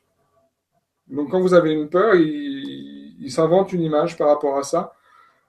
Euh, donc, c'est vrai que les autres, dans un sens, on est obligé de se les inventer. Et même de tomber, euh, il faudrait que je retrouve la recherche pour pouvoir la partager avec vous, mais c'est intéressant parce que jusqu'à un certain âge, un enfant, il n'a pas peur de tomber, tout d'un coup, il a peur de tomber. Même si c'est très très tôt, mais au tout tout tout tout début, il n'a pas cette peur. Donc, c'est pas vraiment une peur qui est totalement naturelle. Maintenant, dans, l'inné et l'acquis, il y a toujours énormément de questions, énormément de recherches qui se font actuellement. Donc, c'est dur de donner une réponse. Moi, je pense que ce qui est important, c'est quelle que soit la peur, de se rendre compte qu'en en, changeant notre focalisation, notre langage, notre posture, euh, ben on peut déjà changer notre perception de cette peur. On peut aussi, parce que justement, euh, c'est qu'une fonction cérébrale, dans un certain sens, ben jouer avec on peut jouer avec et prendre cette peur. Et par exemple, pour quelqu'un qui a peur des araignées, ben, on peut prendre, on peut fermer les yeux, s'imaginer ces araignées et puis euh, les rendre plus petites, les faire rétrécir dans notre tête. Et puis, si on veut, on peut les faire grandir. C'est facile, c'est juste une décision en fait de l'esprit à prendre. Puis on peut leur mettre de la couleur. On peut leur mettre la couleur d'araignée, brun, noir, mais on peut leur mettre du rose, hein. on peut leur mettre du bleu, du vert, du jaune, on peut leur mettre un nez de clown dessus, euh, on peut la rendre plus petite, on peut la rendre floue, euh, on peut l'éloigner, on peut l'approcher. On peut jouer avec. On peut jouer avec cette invention de notre esprit. Et puis à force de jouer avec aussi, mais on peut la rendre beaucoup moins forte Parce qu'une araignée avec un nez de clown, ça nous fait beaucoup moins peur que notre araignée qu'on avait l'habitude de voir euh, d'une façon classique. Oui, ça me fait penser à, des outils de PNL euh, quand on nous dit de voir euh, la chose en tout petit et de voir la chose négative en tout petit et de voir la, chose positive en très très grand. Mm-hmm. J'ai vu dans les commentaires, je crois que c'est Gilles qui nous parle de PNL, mais c'est c'est pas une vibra PNL là. Gilles, je t'ai bien vu. Et on a plein de de commentaires. Euh, comme tout à l'heure, il, y a, le test avec l'inclinaison du corps est vérité mensonge. Je marche tellement, c'est incroyable. Merci pour cette très chouette vibra, Gwen et Patrick. Ça c'est Mariek Rollin qui nous dit ça. Merci Mariek Rollin. Euh, au fait, tu avais, terminé ta réponse? Oui, oui, oui. Merci pour la réponse et donc merci pour la question. Euh, il y a François qui nous dit la peur n'évite pas le danger, elle l'invite. Et donc euh, tout à l'heure, il a posé une question. François Balzan. Bonsoir et merci Gwénoline et Patrick. Partager votre vécu devrait bien nous aider. Bonsoir et bonne vibra. Bon partage. Famille de lumière, amour. Bon, c'était pas une question. Merci François. Alors je regarde une autre question. On nous dit beaucoup de merci pour ce partage. Alors, ne pensez-vous pas que nos peurs ont grandi avec notre sécurité matérielle? Est-ce que ces peurs ne sont pas du tout faites? Attends, faut que tu la lises en même temps que moi parce que je me suis. Est-ce que ces peurs ne sont pas du fait de nos gouvernants qui leur permettent le contrôle? C'est vrai que vous êtes en danger, mais nous sommes là, nous devenons moins téméraires. Nathalie. Est-ce que j'ai bien lu la question Je crois que non. Euh, je pense que oui, je pense avoir compris aussi. Alors, la peur est quelque chose qui permet de contrôler les gens. Ça c'est connu depuis très très longtemps. C'est utilisé euh, par les religions euh, depuis des millénaires, par les prêtres hein, qui disaient déjà en Égypte ou ailleurs, qui utilisaient ça. donc la peur est un outil ou peut être utilisé comme un outil. Et comme tout outil, il y a, deux choses qu'on peut faire avec. Un outil, on peut l'utiliser pour le bien ou on peut l'utiliser pour le mal. Ou pour être tout à fait neutre. Hein. Donc, euh, c'est juste comment on va l'utiliser. Maintenant, une des choses que, je pense que j'aime partager avec les gens, c'est que vraiment on est, on est en contrôle de notre vie donc même s'il y a des personnes qui veulent utiliser la peur pour nous contrôler, si nous-mêmes on est en contrôle de notre vie, ben, on n'est plus sous leur contrôle parce que justement on s'est rendu compte euh, de ce fait qu'ils veulent utiliser quelque chose contre nous, quelles que soient ces personnes. Ça peut être des proches, ça peut être, euh, comme, euh, cette personne disait, des, gouvernants ou d'autres choses. la peur est un outil. Et c'est un outil qui est clairement utilisé dans la propagande, la propagande existe depuis des centaines d'années aussi. Euh, et donc, c'est un outil qui peut être utilisé à bon escient ou à mauvais escient. Maintenant, dans le moment où on sait comment contrôler sa peur et de se dire qu'on n'est pas des victimes, c'est pas parce que quelqu'un dit quelque chose que je dois obligatoirement le suivre. J'ai le libre arbitre, j'ai le choix de faire les choses que je veux. Euh, c'est à moi aussi de prendre mes décisions et de vivre mes décisions pleinement. Oui, d'ailleurs, il y a une. Mais je te remercie pour euh, cette réponse et euh, merci Nathalie pour ta question. Et on va rebondir sur celle de Marie euh, qui nous dit pensez-vous que nos peurs créent nos problèmes physiques? Exemple, quelqu'un a peur d'avoir un accident, alors l'accident arrive. Notre mental fait que l'on provoque inconsciemment. Qu'en pensez-vous? La peur de me casser une jambe au ski et patatras, c'est arrivé. Merci Marie pour ton ta question et ton commentaire. Alors je dirais que ce n'est pas pour moi seulement les peurs, c'est vraiment euh, sur quoi on se focalise généralement grandit.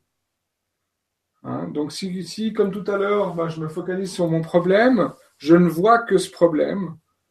Donc il est clair que je ne vais faire entre guillemets attention qu'à ça.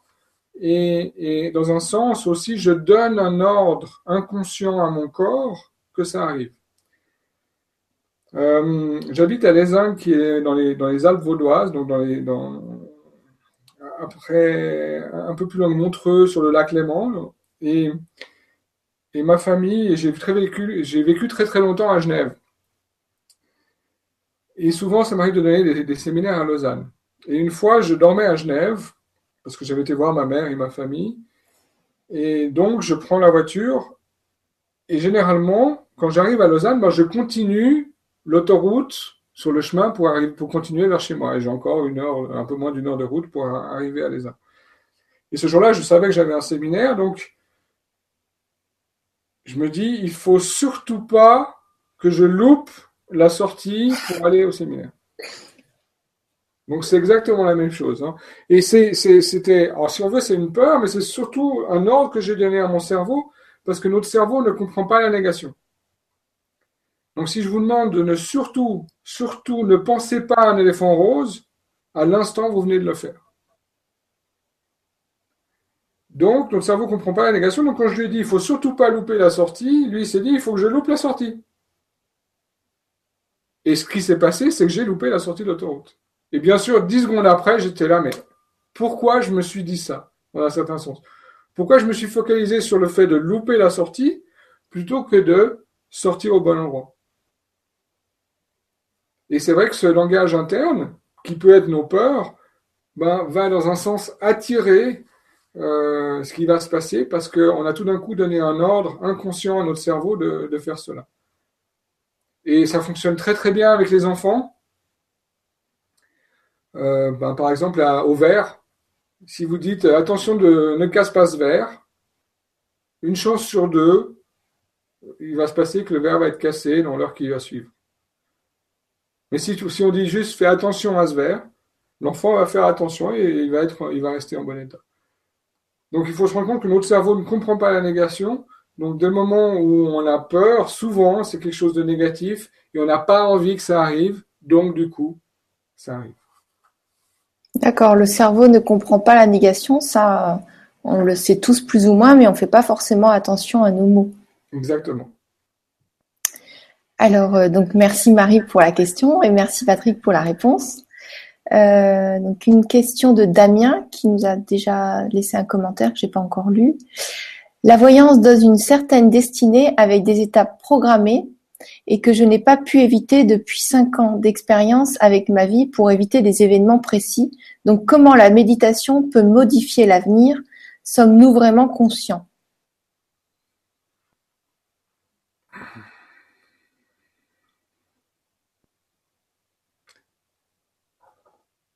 Alors, sommes-nous vraiment conscients?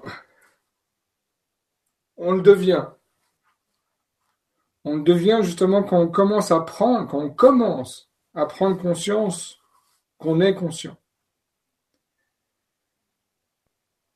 Maintenant, quelles que soient nos croyances par rapport à la vie, euh, l'univers et le reste, on va dire, euh, ça ne reste que des croyances. Donc, pour moi, mais ça c'est mon expérience et c'est ce que j'ai appris euh, de, mes autres expériences. Oui, on devient de plus en plus conscient. Et si je décortique la question, donc comment la méditation peut modifier l'avenir, par exemple, ben, ça retourne un peu aussi à la même question d'avant. Si on médite et que derrière nos pensées sont négatives par rapport à ça, donc il y a une peur derrière ou une négation dans la méditation. Je, ne veux pas être malade ou euh, je veux faire la guerre au terrorisme, par exemple. Euh, ben on n'est pas dans une notion purement positive, donc inconsciemment l'énergie qu'on va dégager n'est pas purement positive. Ah, c'est sûr qu'on va pas pouvoir dégager de l'amour et la joie en voulant faire la guerre. Voilà. Même si cette guerre est contre le terrorisme. Donc, ce n'est pas possible, ce n'était pas la bonne façon. On, peut faire que, je pense que Mère Teresa est un, très bon exemple, elle expliquait ça très bien, c'est elle va jamais faire une marche contre quelque chose, elle va faire une marche pour la paix, par exemple. Et, et donc, dans la méditation, c'est vraiment bah, voir quelle est notre méditation et est-ce que c'est vraiment purement positif et est-ce que ce purement positif, pour nous, est aussi un potentiel possible qui n'est pas trop loin. Et, je reviens à ce que j'avais partagé tout à l'heure avec les informations, hein, en mettant le pourquoi, pour éviter cette petite voix qui dit oui, oui, non, mais c'est bien beau de méditer sur euh, ta spiritualité, mais du tout, tu n'es pas du tout spirituel.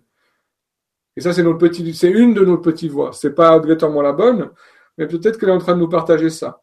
Et si elle nous le partage à chaque fois, ben, au niveau inconscient, ça va faire, entre guillemets, l'effet inverse. Donc c'est pour ça que, pour moi, la conscience, c'est de se rendre compte de toutes ces petites voix et de ce qu'elles disent et de, trouver le moyen de leur faire, pas arrêter de dire quelque chose parce qu'elles ne s'arriveront mm. pas, mais simplement de se dire, OK, mettons une autre voix par-dessus. Donnons-leur moins d'importance. Et quelque part, euh, je ne sais plus où j'ai eu cet exemple-là, c'est quand on met en lumière une voix négative ou, ou une, une, croyance ou quelque chose, c'est comme un voleur qui est pris dans, la main dans le sac, dans le noir et qui l'a en lumière. Il est tellement surpris qu'il s'est fait prendre et il va peut-être pas recommencer. Donc, de prendre conscience de nos croyances ou de notre petite voix, déjà, c'est après, ça peut se dissoudre tout seul ou ça peut avoir besoin d'aide, mais c'est déjà énorme d'avoir cette prise de conscience d'un comportement ou d'un schéma négatif. Mhm. Enfin, je ne sais pas si je l'illustre bien. oui, oui, oui, Et, par rapport à ce que met toujours Damien, il n'a pas pu éviter depuis cinq ans les expériences avec sa vie pour éviter des événements précis. Alors, je ne suis pas voyant, donc j'aurais de la peine à répondre spécifiquement à cette question, mais ma compréhension derrière, c'est que si on vit certains événements, c'est qu'on a un apprentissage à en faire. Et, quel que soit l'événement, même si c'est un événement douloureux, l'important, c'est d'en sortir un apprentissage. Parce que c'est ça qui nous permet d'évoluer. Et c'est ça, justement, où euh, il y a cet effet de, prendre conscience de, OK, j'ai vécu ça, qu'est-ce que ça m'a appris?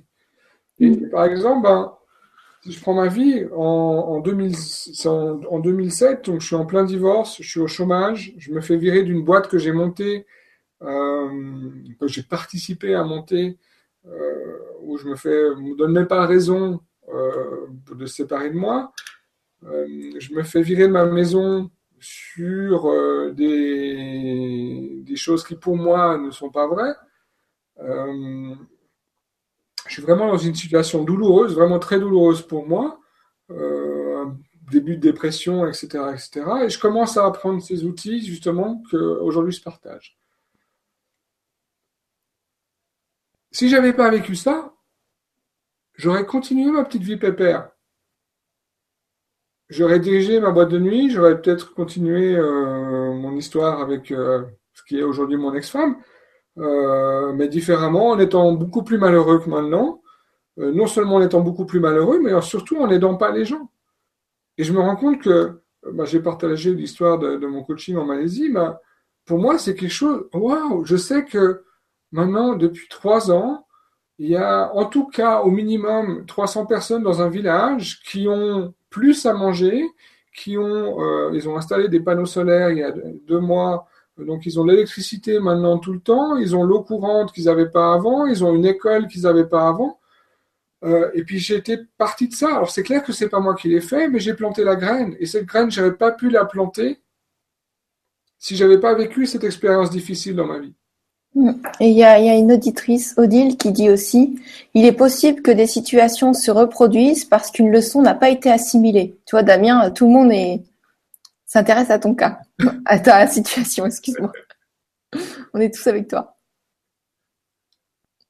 Oui, oui, c'est justement ça. Si, en plus, si on ne prend pas l'apprentissage, donc si on ne prend pas conscience de pourquoi on a vécu l'expérience ou qu'est-ce qu'elle nous a amené, ben, il y a des fortes chances que ça risque de se répéter. Oui, oui. En tout cas, c'est mon expérience aussi. Merci Patrick et merci Damien. Damien qui nous demande euh, qu'est-ce que c'est la PNL. Euh, programmation neurolinguistique. Est-ce que tu sais ce que c'est, toi, la PNL Alors oui, la PNL, c'est écrit par euh, Richard Bandler et je ne sais plus le nom de son, associé. Euh, donc c'est l'explication, en fait, de comment fonctionne euh, notre cerveau par rapport à, notre langage interne, à notre compréhension du monde. Et certains outils que j'utilise ben, sont, ont des bases de PNL. Hein, ben, comme tu l'as dit, la, visualisation, de changer le focus, de changer les couleurs, etc. Il y a une base de PNL derrière. Et, la PNL, je ne sais même plus les, actions. C'est aidant en fait. C'est euh, Alors c'est très aidant. C'est un outil très fort, très puissant. Mais tu peux regarder sur internet, Damien, si tu veux PNL. Euh, c'est pas le thème de, de la conférence de ce soir. Là, il est déjà 21h30, donc normalement, c'est la fin de la conférence. Je te propose, Patrick, qu'on reprenne encore trois questions. D'accord. Ça te va? Ça me va très bien. Bon. Alors, euh, il y en a déjà. Voilà, il y a déjà Gérard, euh, Baptiste, donc ça doit être Baptiste. Bonsoir Gonoline et super présentation Patrick, très originale. Je prends des médicaments et rien que d'y penser, cela peut me faire peur. Avez-vous des conseils pour transcender ceci? Merci beaucoup.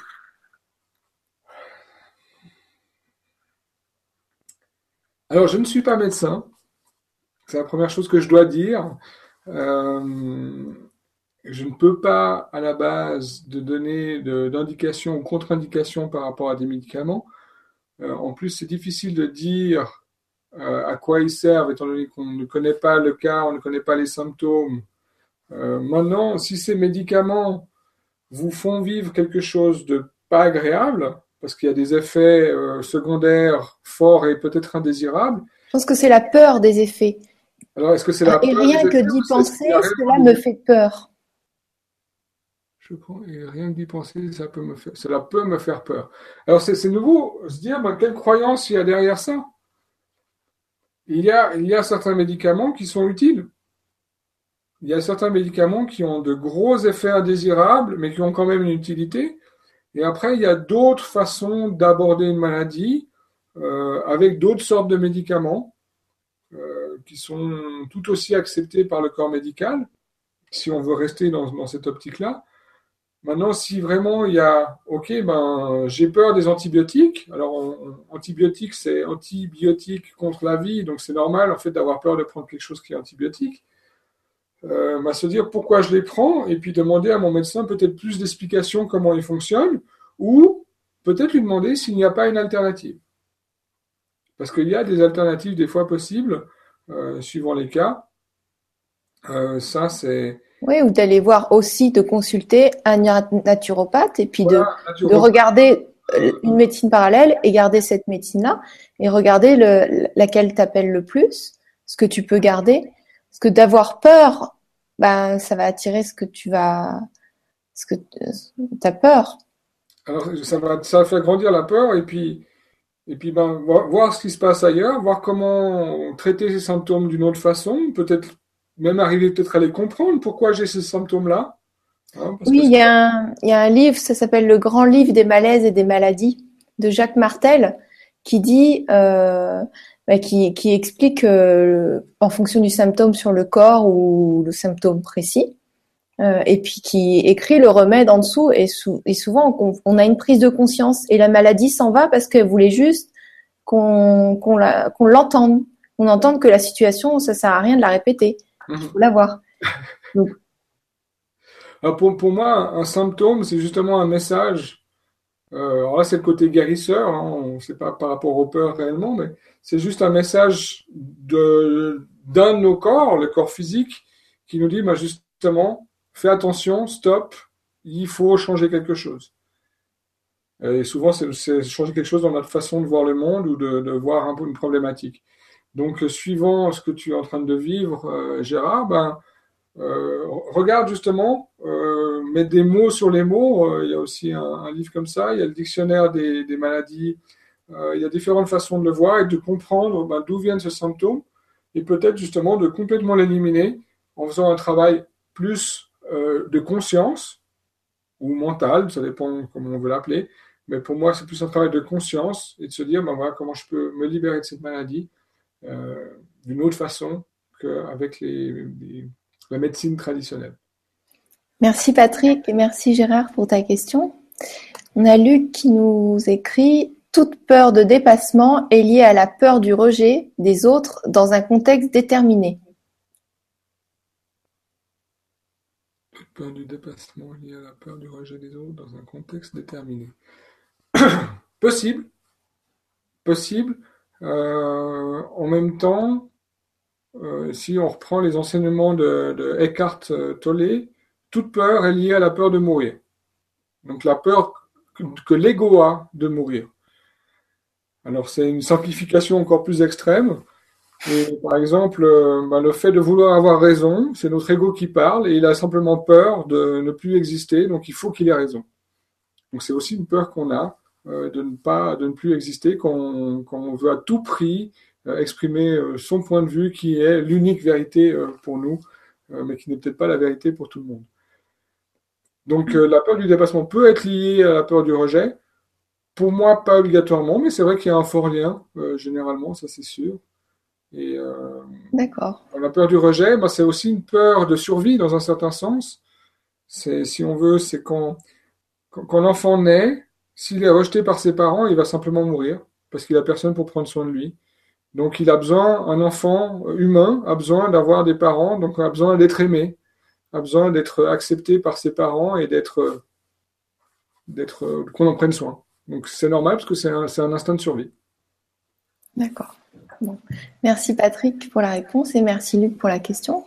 Et la dernière question. Bonsoir Gwénoline et Patrick. Je me demande quelle peur nous pourrions avoir à utiliser, euh, à utiliser nos pouvoirs. Alors, nous pourrions avoir à utiliser nos pouvoirs pour une vie meilleure. Merci pour votre réponse. Merci Mireille. C'est très intéressant parce que dans mon chemin, justement, j'ai un jour euh, appris à, développer euh, mon don de guérisseur. Et j'ai entre autres appris justement à, décoder d'une façon très simple et très précise les, les, symptômes. Donc, un jour, je vois, je ne sais plus sur quel réseau social, euh, dans un forum, un poste, un poste de quelqu'un dont la femme a le cancer, et quelqu'un qui venait de répondre euh, à cette personne en disant euh, bah, justement, on est les créateurs de notre propre vie, donc si votre femme a un cancer, dans un certain sens, c'est qu'elle l'a créé pour certaines raisons. Et j'avais en train de vouloir euh, taper mon soutien à cette réponse, en fait, parce que c'est aussi ce que je crois, et ce dont j'ai fait l'expérience. Donc, je me dis, bah, je, vais, je vais soutenir ses réponses et je vais même aller plus loin parce qu'on sait d'où vient le cancer et je peux lui donner quelques clés pourquoi cette personne-là a ce cancer-là. Je commence à taper ma réponse, je fais Enter, et à ce moment-là, il y a la réponse de la personne qui était au tout début du, forum, donc qui parlait de sa femme, et qui dit, mais comment osez-vous dire que c'est ma femme qui a créé son cancer, etc., etc. J'ai tout de suite délité mon, mon poste parce que justement, bah, voilà. Quand on commence à découvrir d'autres choses. On a beaucoup plus d'informations que les autres. Et souvent, d'autres gens vont rester complètement dans leurs anciennes croyances ou dans les, dans les croyances qu'ils ont qui sont, qui sont apprises dans notre culture actuelle. De par tous les, les, moyens, les médias, euh, l'école, euh, etc., par nos parents. On, a, on a tous euh, un apprentissage qu'on a fait qui est notre culture, qui est une culture d'un pays ou d'un autre, qui va déjà être différente en plus suivant les pays. Certains pays vont être plus ouverts à certaines choses, d'autres moins. Euh, certains, on ne le dit pas, mais euh, c'est très accepté, etc. Donc, c'est très très dur de, vraiment savoir euh, ce que les gens sont prêts à écouter ou pas. Et donc, je pense que pour les gens qui regardent, euh, qui suivent la TV du grand changement, bah, c'est des gens dont la conscience a déjà évolué et qui sont prêts à apprendre plus.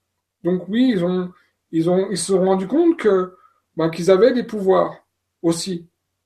En tant que guérisseur, bah, j'ai le pouvoir de guérir, c'est un pouvoir. Euh, en tant qu'être humain, je sais que j'ai le pouvoir de créer mon monde. Donc c'est aussi quelque chose d'extrêmement puissant dans un certain sens. Et en même temps, il y a des gens qui sont pas prêts à l'entendre. Et on a un bel exemple, qu'on croie ou pas euh, en, lui, ben on a un bel exemple, c'est Jésus. Jésus, il y a 2000 ans, euh, il avait un très grand pouvoir, il a voulu le mettre au service de l'humanité et il s'est retrouvé planté sur une croix. Donc, je pense que c'était très douloureux pour lui d'être planté sur une croix, mais surtout nous, d'imaginer qu'on puisse être planté sur une croix, ben c'est clair qu'on peut avoir peur d'utiliser nos pouvoirs et de partager certaines choses que peut-être certaines autres personnes ne sont pas encore prêtes à comprendre. Ou simplement que c'est juste, ils ont une idée totalement opposée, euh, même dans une même évolution. Donc, euh, c'est ça pour une des raisons pour lesquelles on pourrait avoir peur d'utiliser nos pouvoirs, si ça répond euh, à la question de Mireille, parce que pour une vie meilleure, j'ai adoré l'autre jour un discours d'une personne qui disait les gens ont toujours fait les choses avec la justification du bien. Si on prend l'inquisition, si on prend actuellement euh, Daesh, pour eux, ils le font dans le sens du bien. C'est ok, on n'a pas la même notion qu'eux, mais c'est dans le sens du bien. On fait les choses pour le bien, pour défendre notre idée du bien, sans prendre en compte l'idée de l'autre du bien.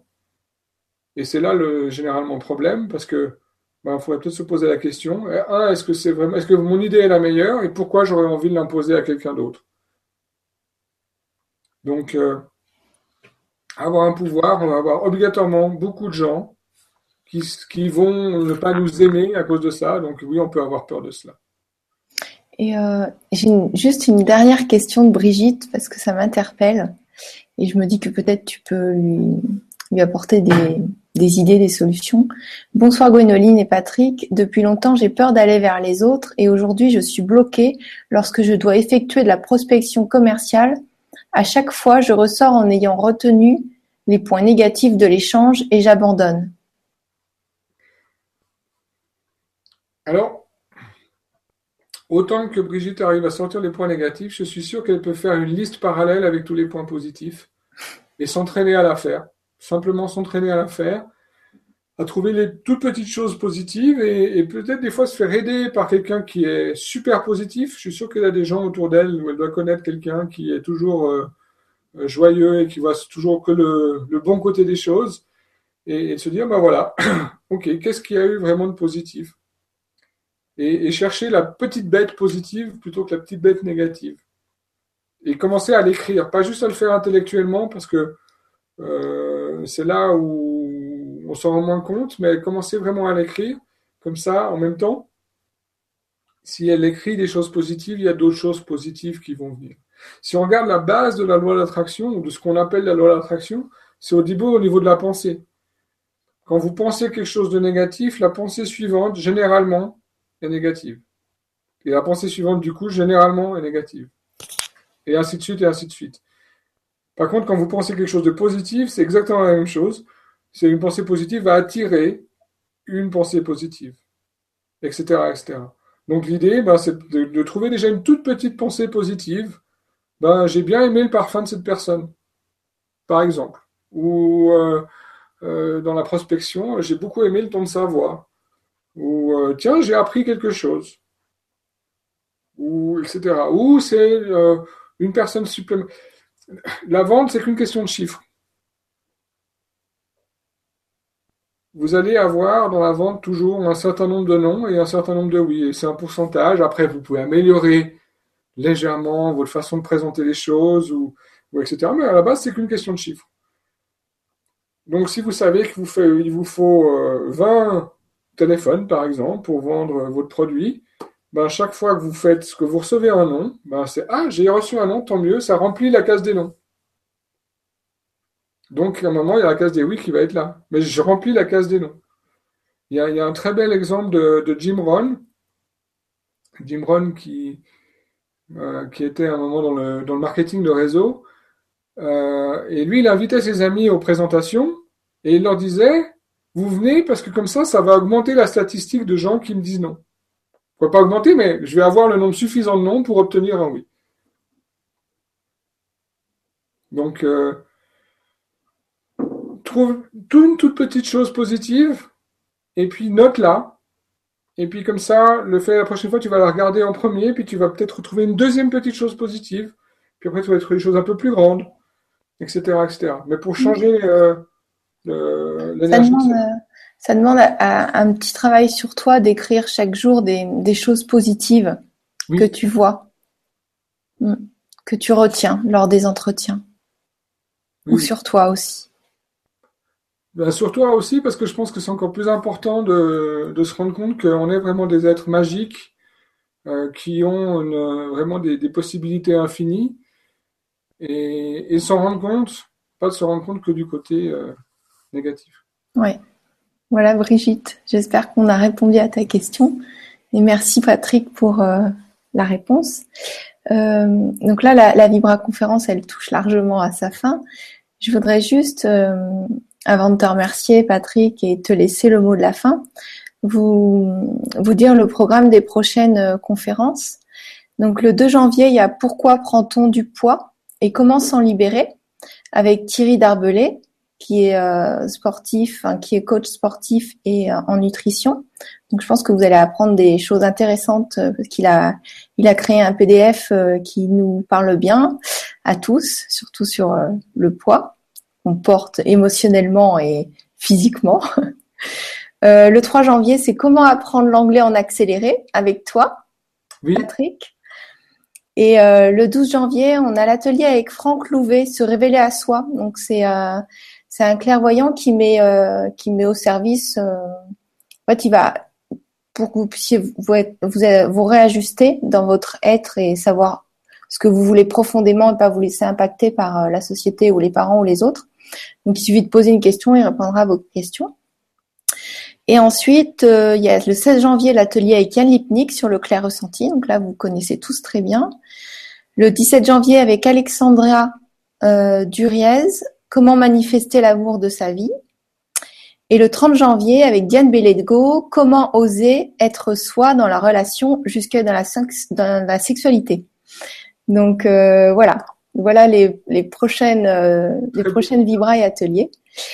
Et euh, Patrick, je tiens vraiment à te remercier du fond du cœur pour ta présentation et tout le cœur que tu as mis pour nous parler de comment on peut libérer nos peurs.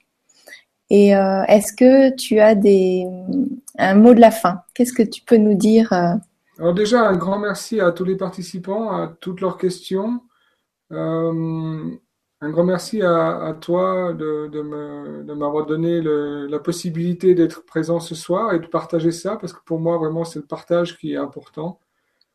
Euh, Les peurs, je voulais juste vous dire, les peurs, c'est normal, on en a tous, on en aura toujours tous. Et, heureusement, parce qu'elles nous permettent de, survivre, la seule chose à se dire, c'est vraiment de, continuer d'avancer malgré ces peurs et de se dire que, quelle que soit la peur, on, peut avancer. Alors, euh, il y a plein d'outils, j'en ai partagé aujourd'hui, je vous invite à, à aller en chercher d'autres si cela vous suffise pas, à essayer cela, euh, j'ai vu dans les dans les commentaires, on a. Il y en a qui disent que ça marche super bien. Euh, enfin, il y, a, eu beaucoup de commentaires sympas. Il y en a qui disent que ça marche super bien le fait de se tenir droit et de se pencher en avant, de ah. poser à son corps la question en exercice de kinésiologie. Mhm. Donc, euh, il y a déjà des, outils qui visiblement qui sont aidants. J'ai vu aussi l'EFT. Il y a d'autres choses. Donc, essayez déjà ce qu'on a pu partager, mettez-le vraiment en pratique et puis mettez-le, euh, utilisez la répétition, augmentez votre confiance en vous en, notant ce qui est vraiment bien, ce que vous avez réussi, parce que vraiment pour moi, c'est c'est des clés pour euh, aller plus loin, peu importe le niveau où on est.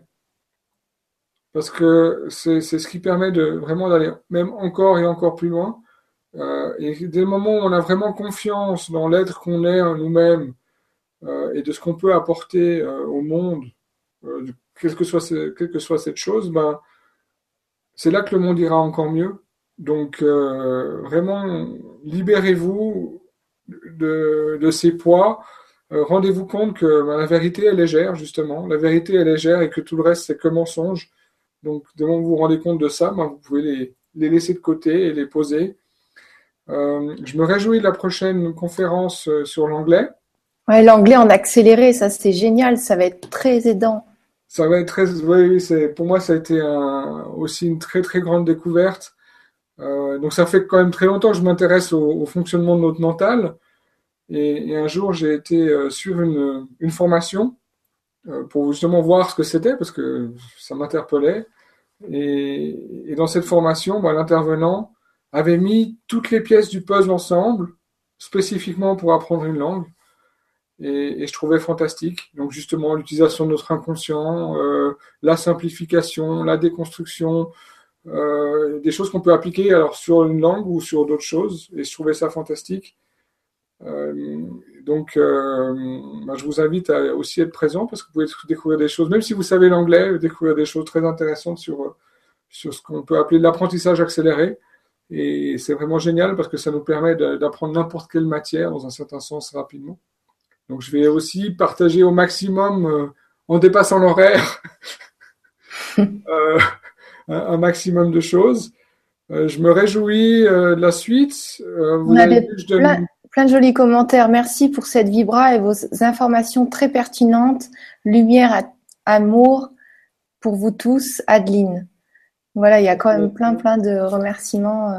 Merci Marie, excellent. Et, Merci euh, vraiment. et pour euh, euh, elle passe son permis lundi, donc on est tous avec toi lundi, dans la pensée et dans le cœur. Donc on t'accompagne et bah, tu nous reparleras à la prochaine conférence de comment tu as bien eu ton permis. et se focaliser sur le fait qu'on va l'avoir, que ça va être facile de l'obtenir. Hein, pourquoi je vais réussir mon permis avec, facilement et avec aisance Donc peut-être d'ici le, le, 3, tu vas pas pouvoir nous montrer le permis comme ça, mais euh, on l'espère pour toi. Euh, alors moi, euh, pour, enfin, je, je, je, te laisse vraiment le mot de la fin. Je vous, je vous fais un bisou du cœur et je vous souhaite des, de sublimes fêtes de fin d'année, un très joyeux réveillon. Et je vous dis à l'année prochaine. Et je te laisse le mot de la fin, euh, Patrick, si tu as envie d'ajouter quelque chose. Bah, juste un grand merci à tous. Merci Gwenoline. Passez de magnifiques fêtes magiques avec les gens que vous aimez. Et, quelles que soient les situations que vous allez vivre euh, ces prochains jours, bah, regardez le, côté positif, il y en aura toujours un. Euh, il y aura toujours quelque chose qui, qui sera bien pour vous. Et bah, construisez cette confiance en vous que chaque instant de votre vie est bon pour vous-même. Et je me réjouis euh, de faire connaissance avec euh, certaines des personnes, euh, peut-être à une autre occasion, d'une autre Vibra conférence. Bah, de toute façon, la conférence en anglais. Merci beaucoup, Wélanie. Bye bye. Bye.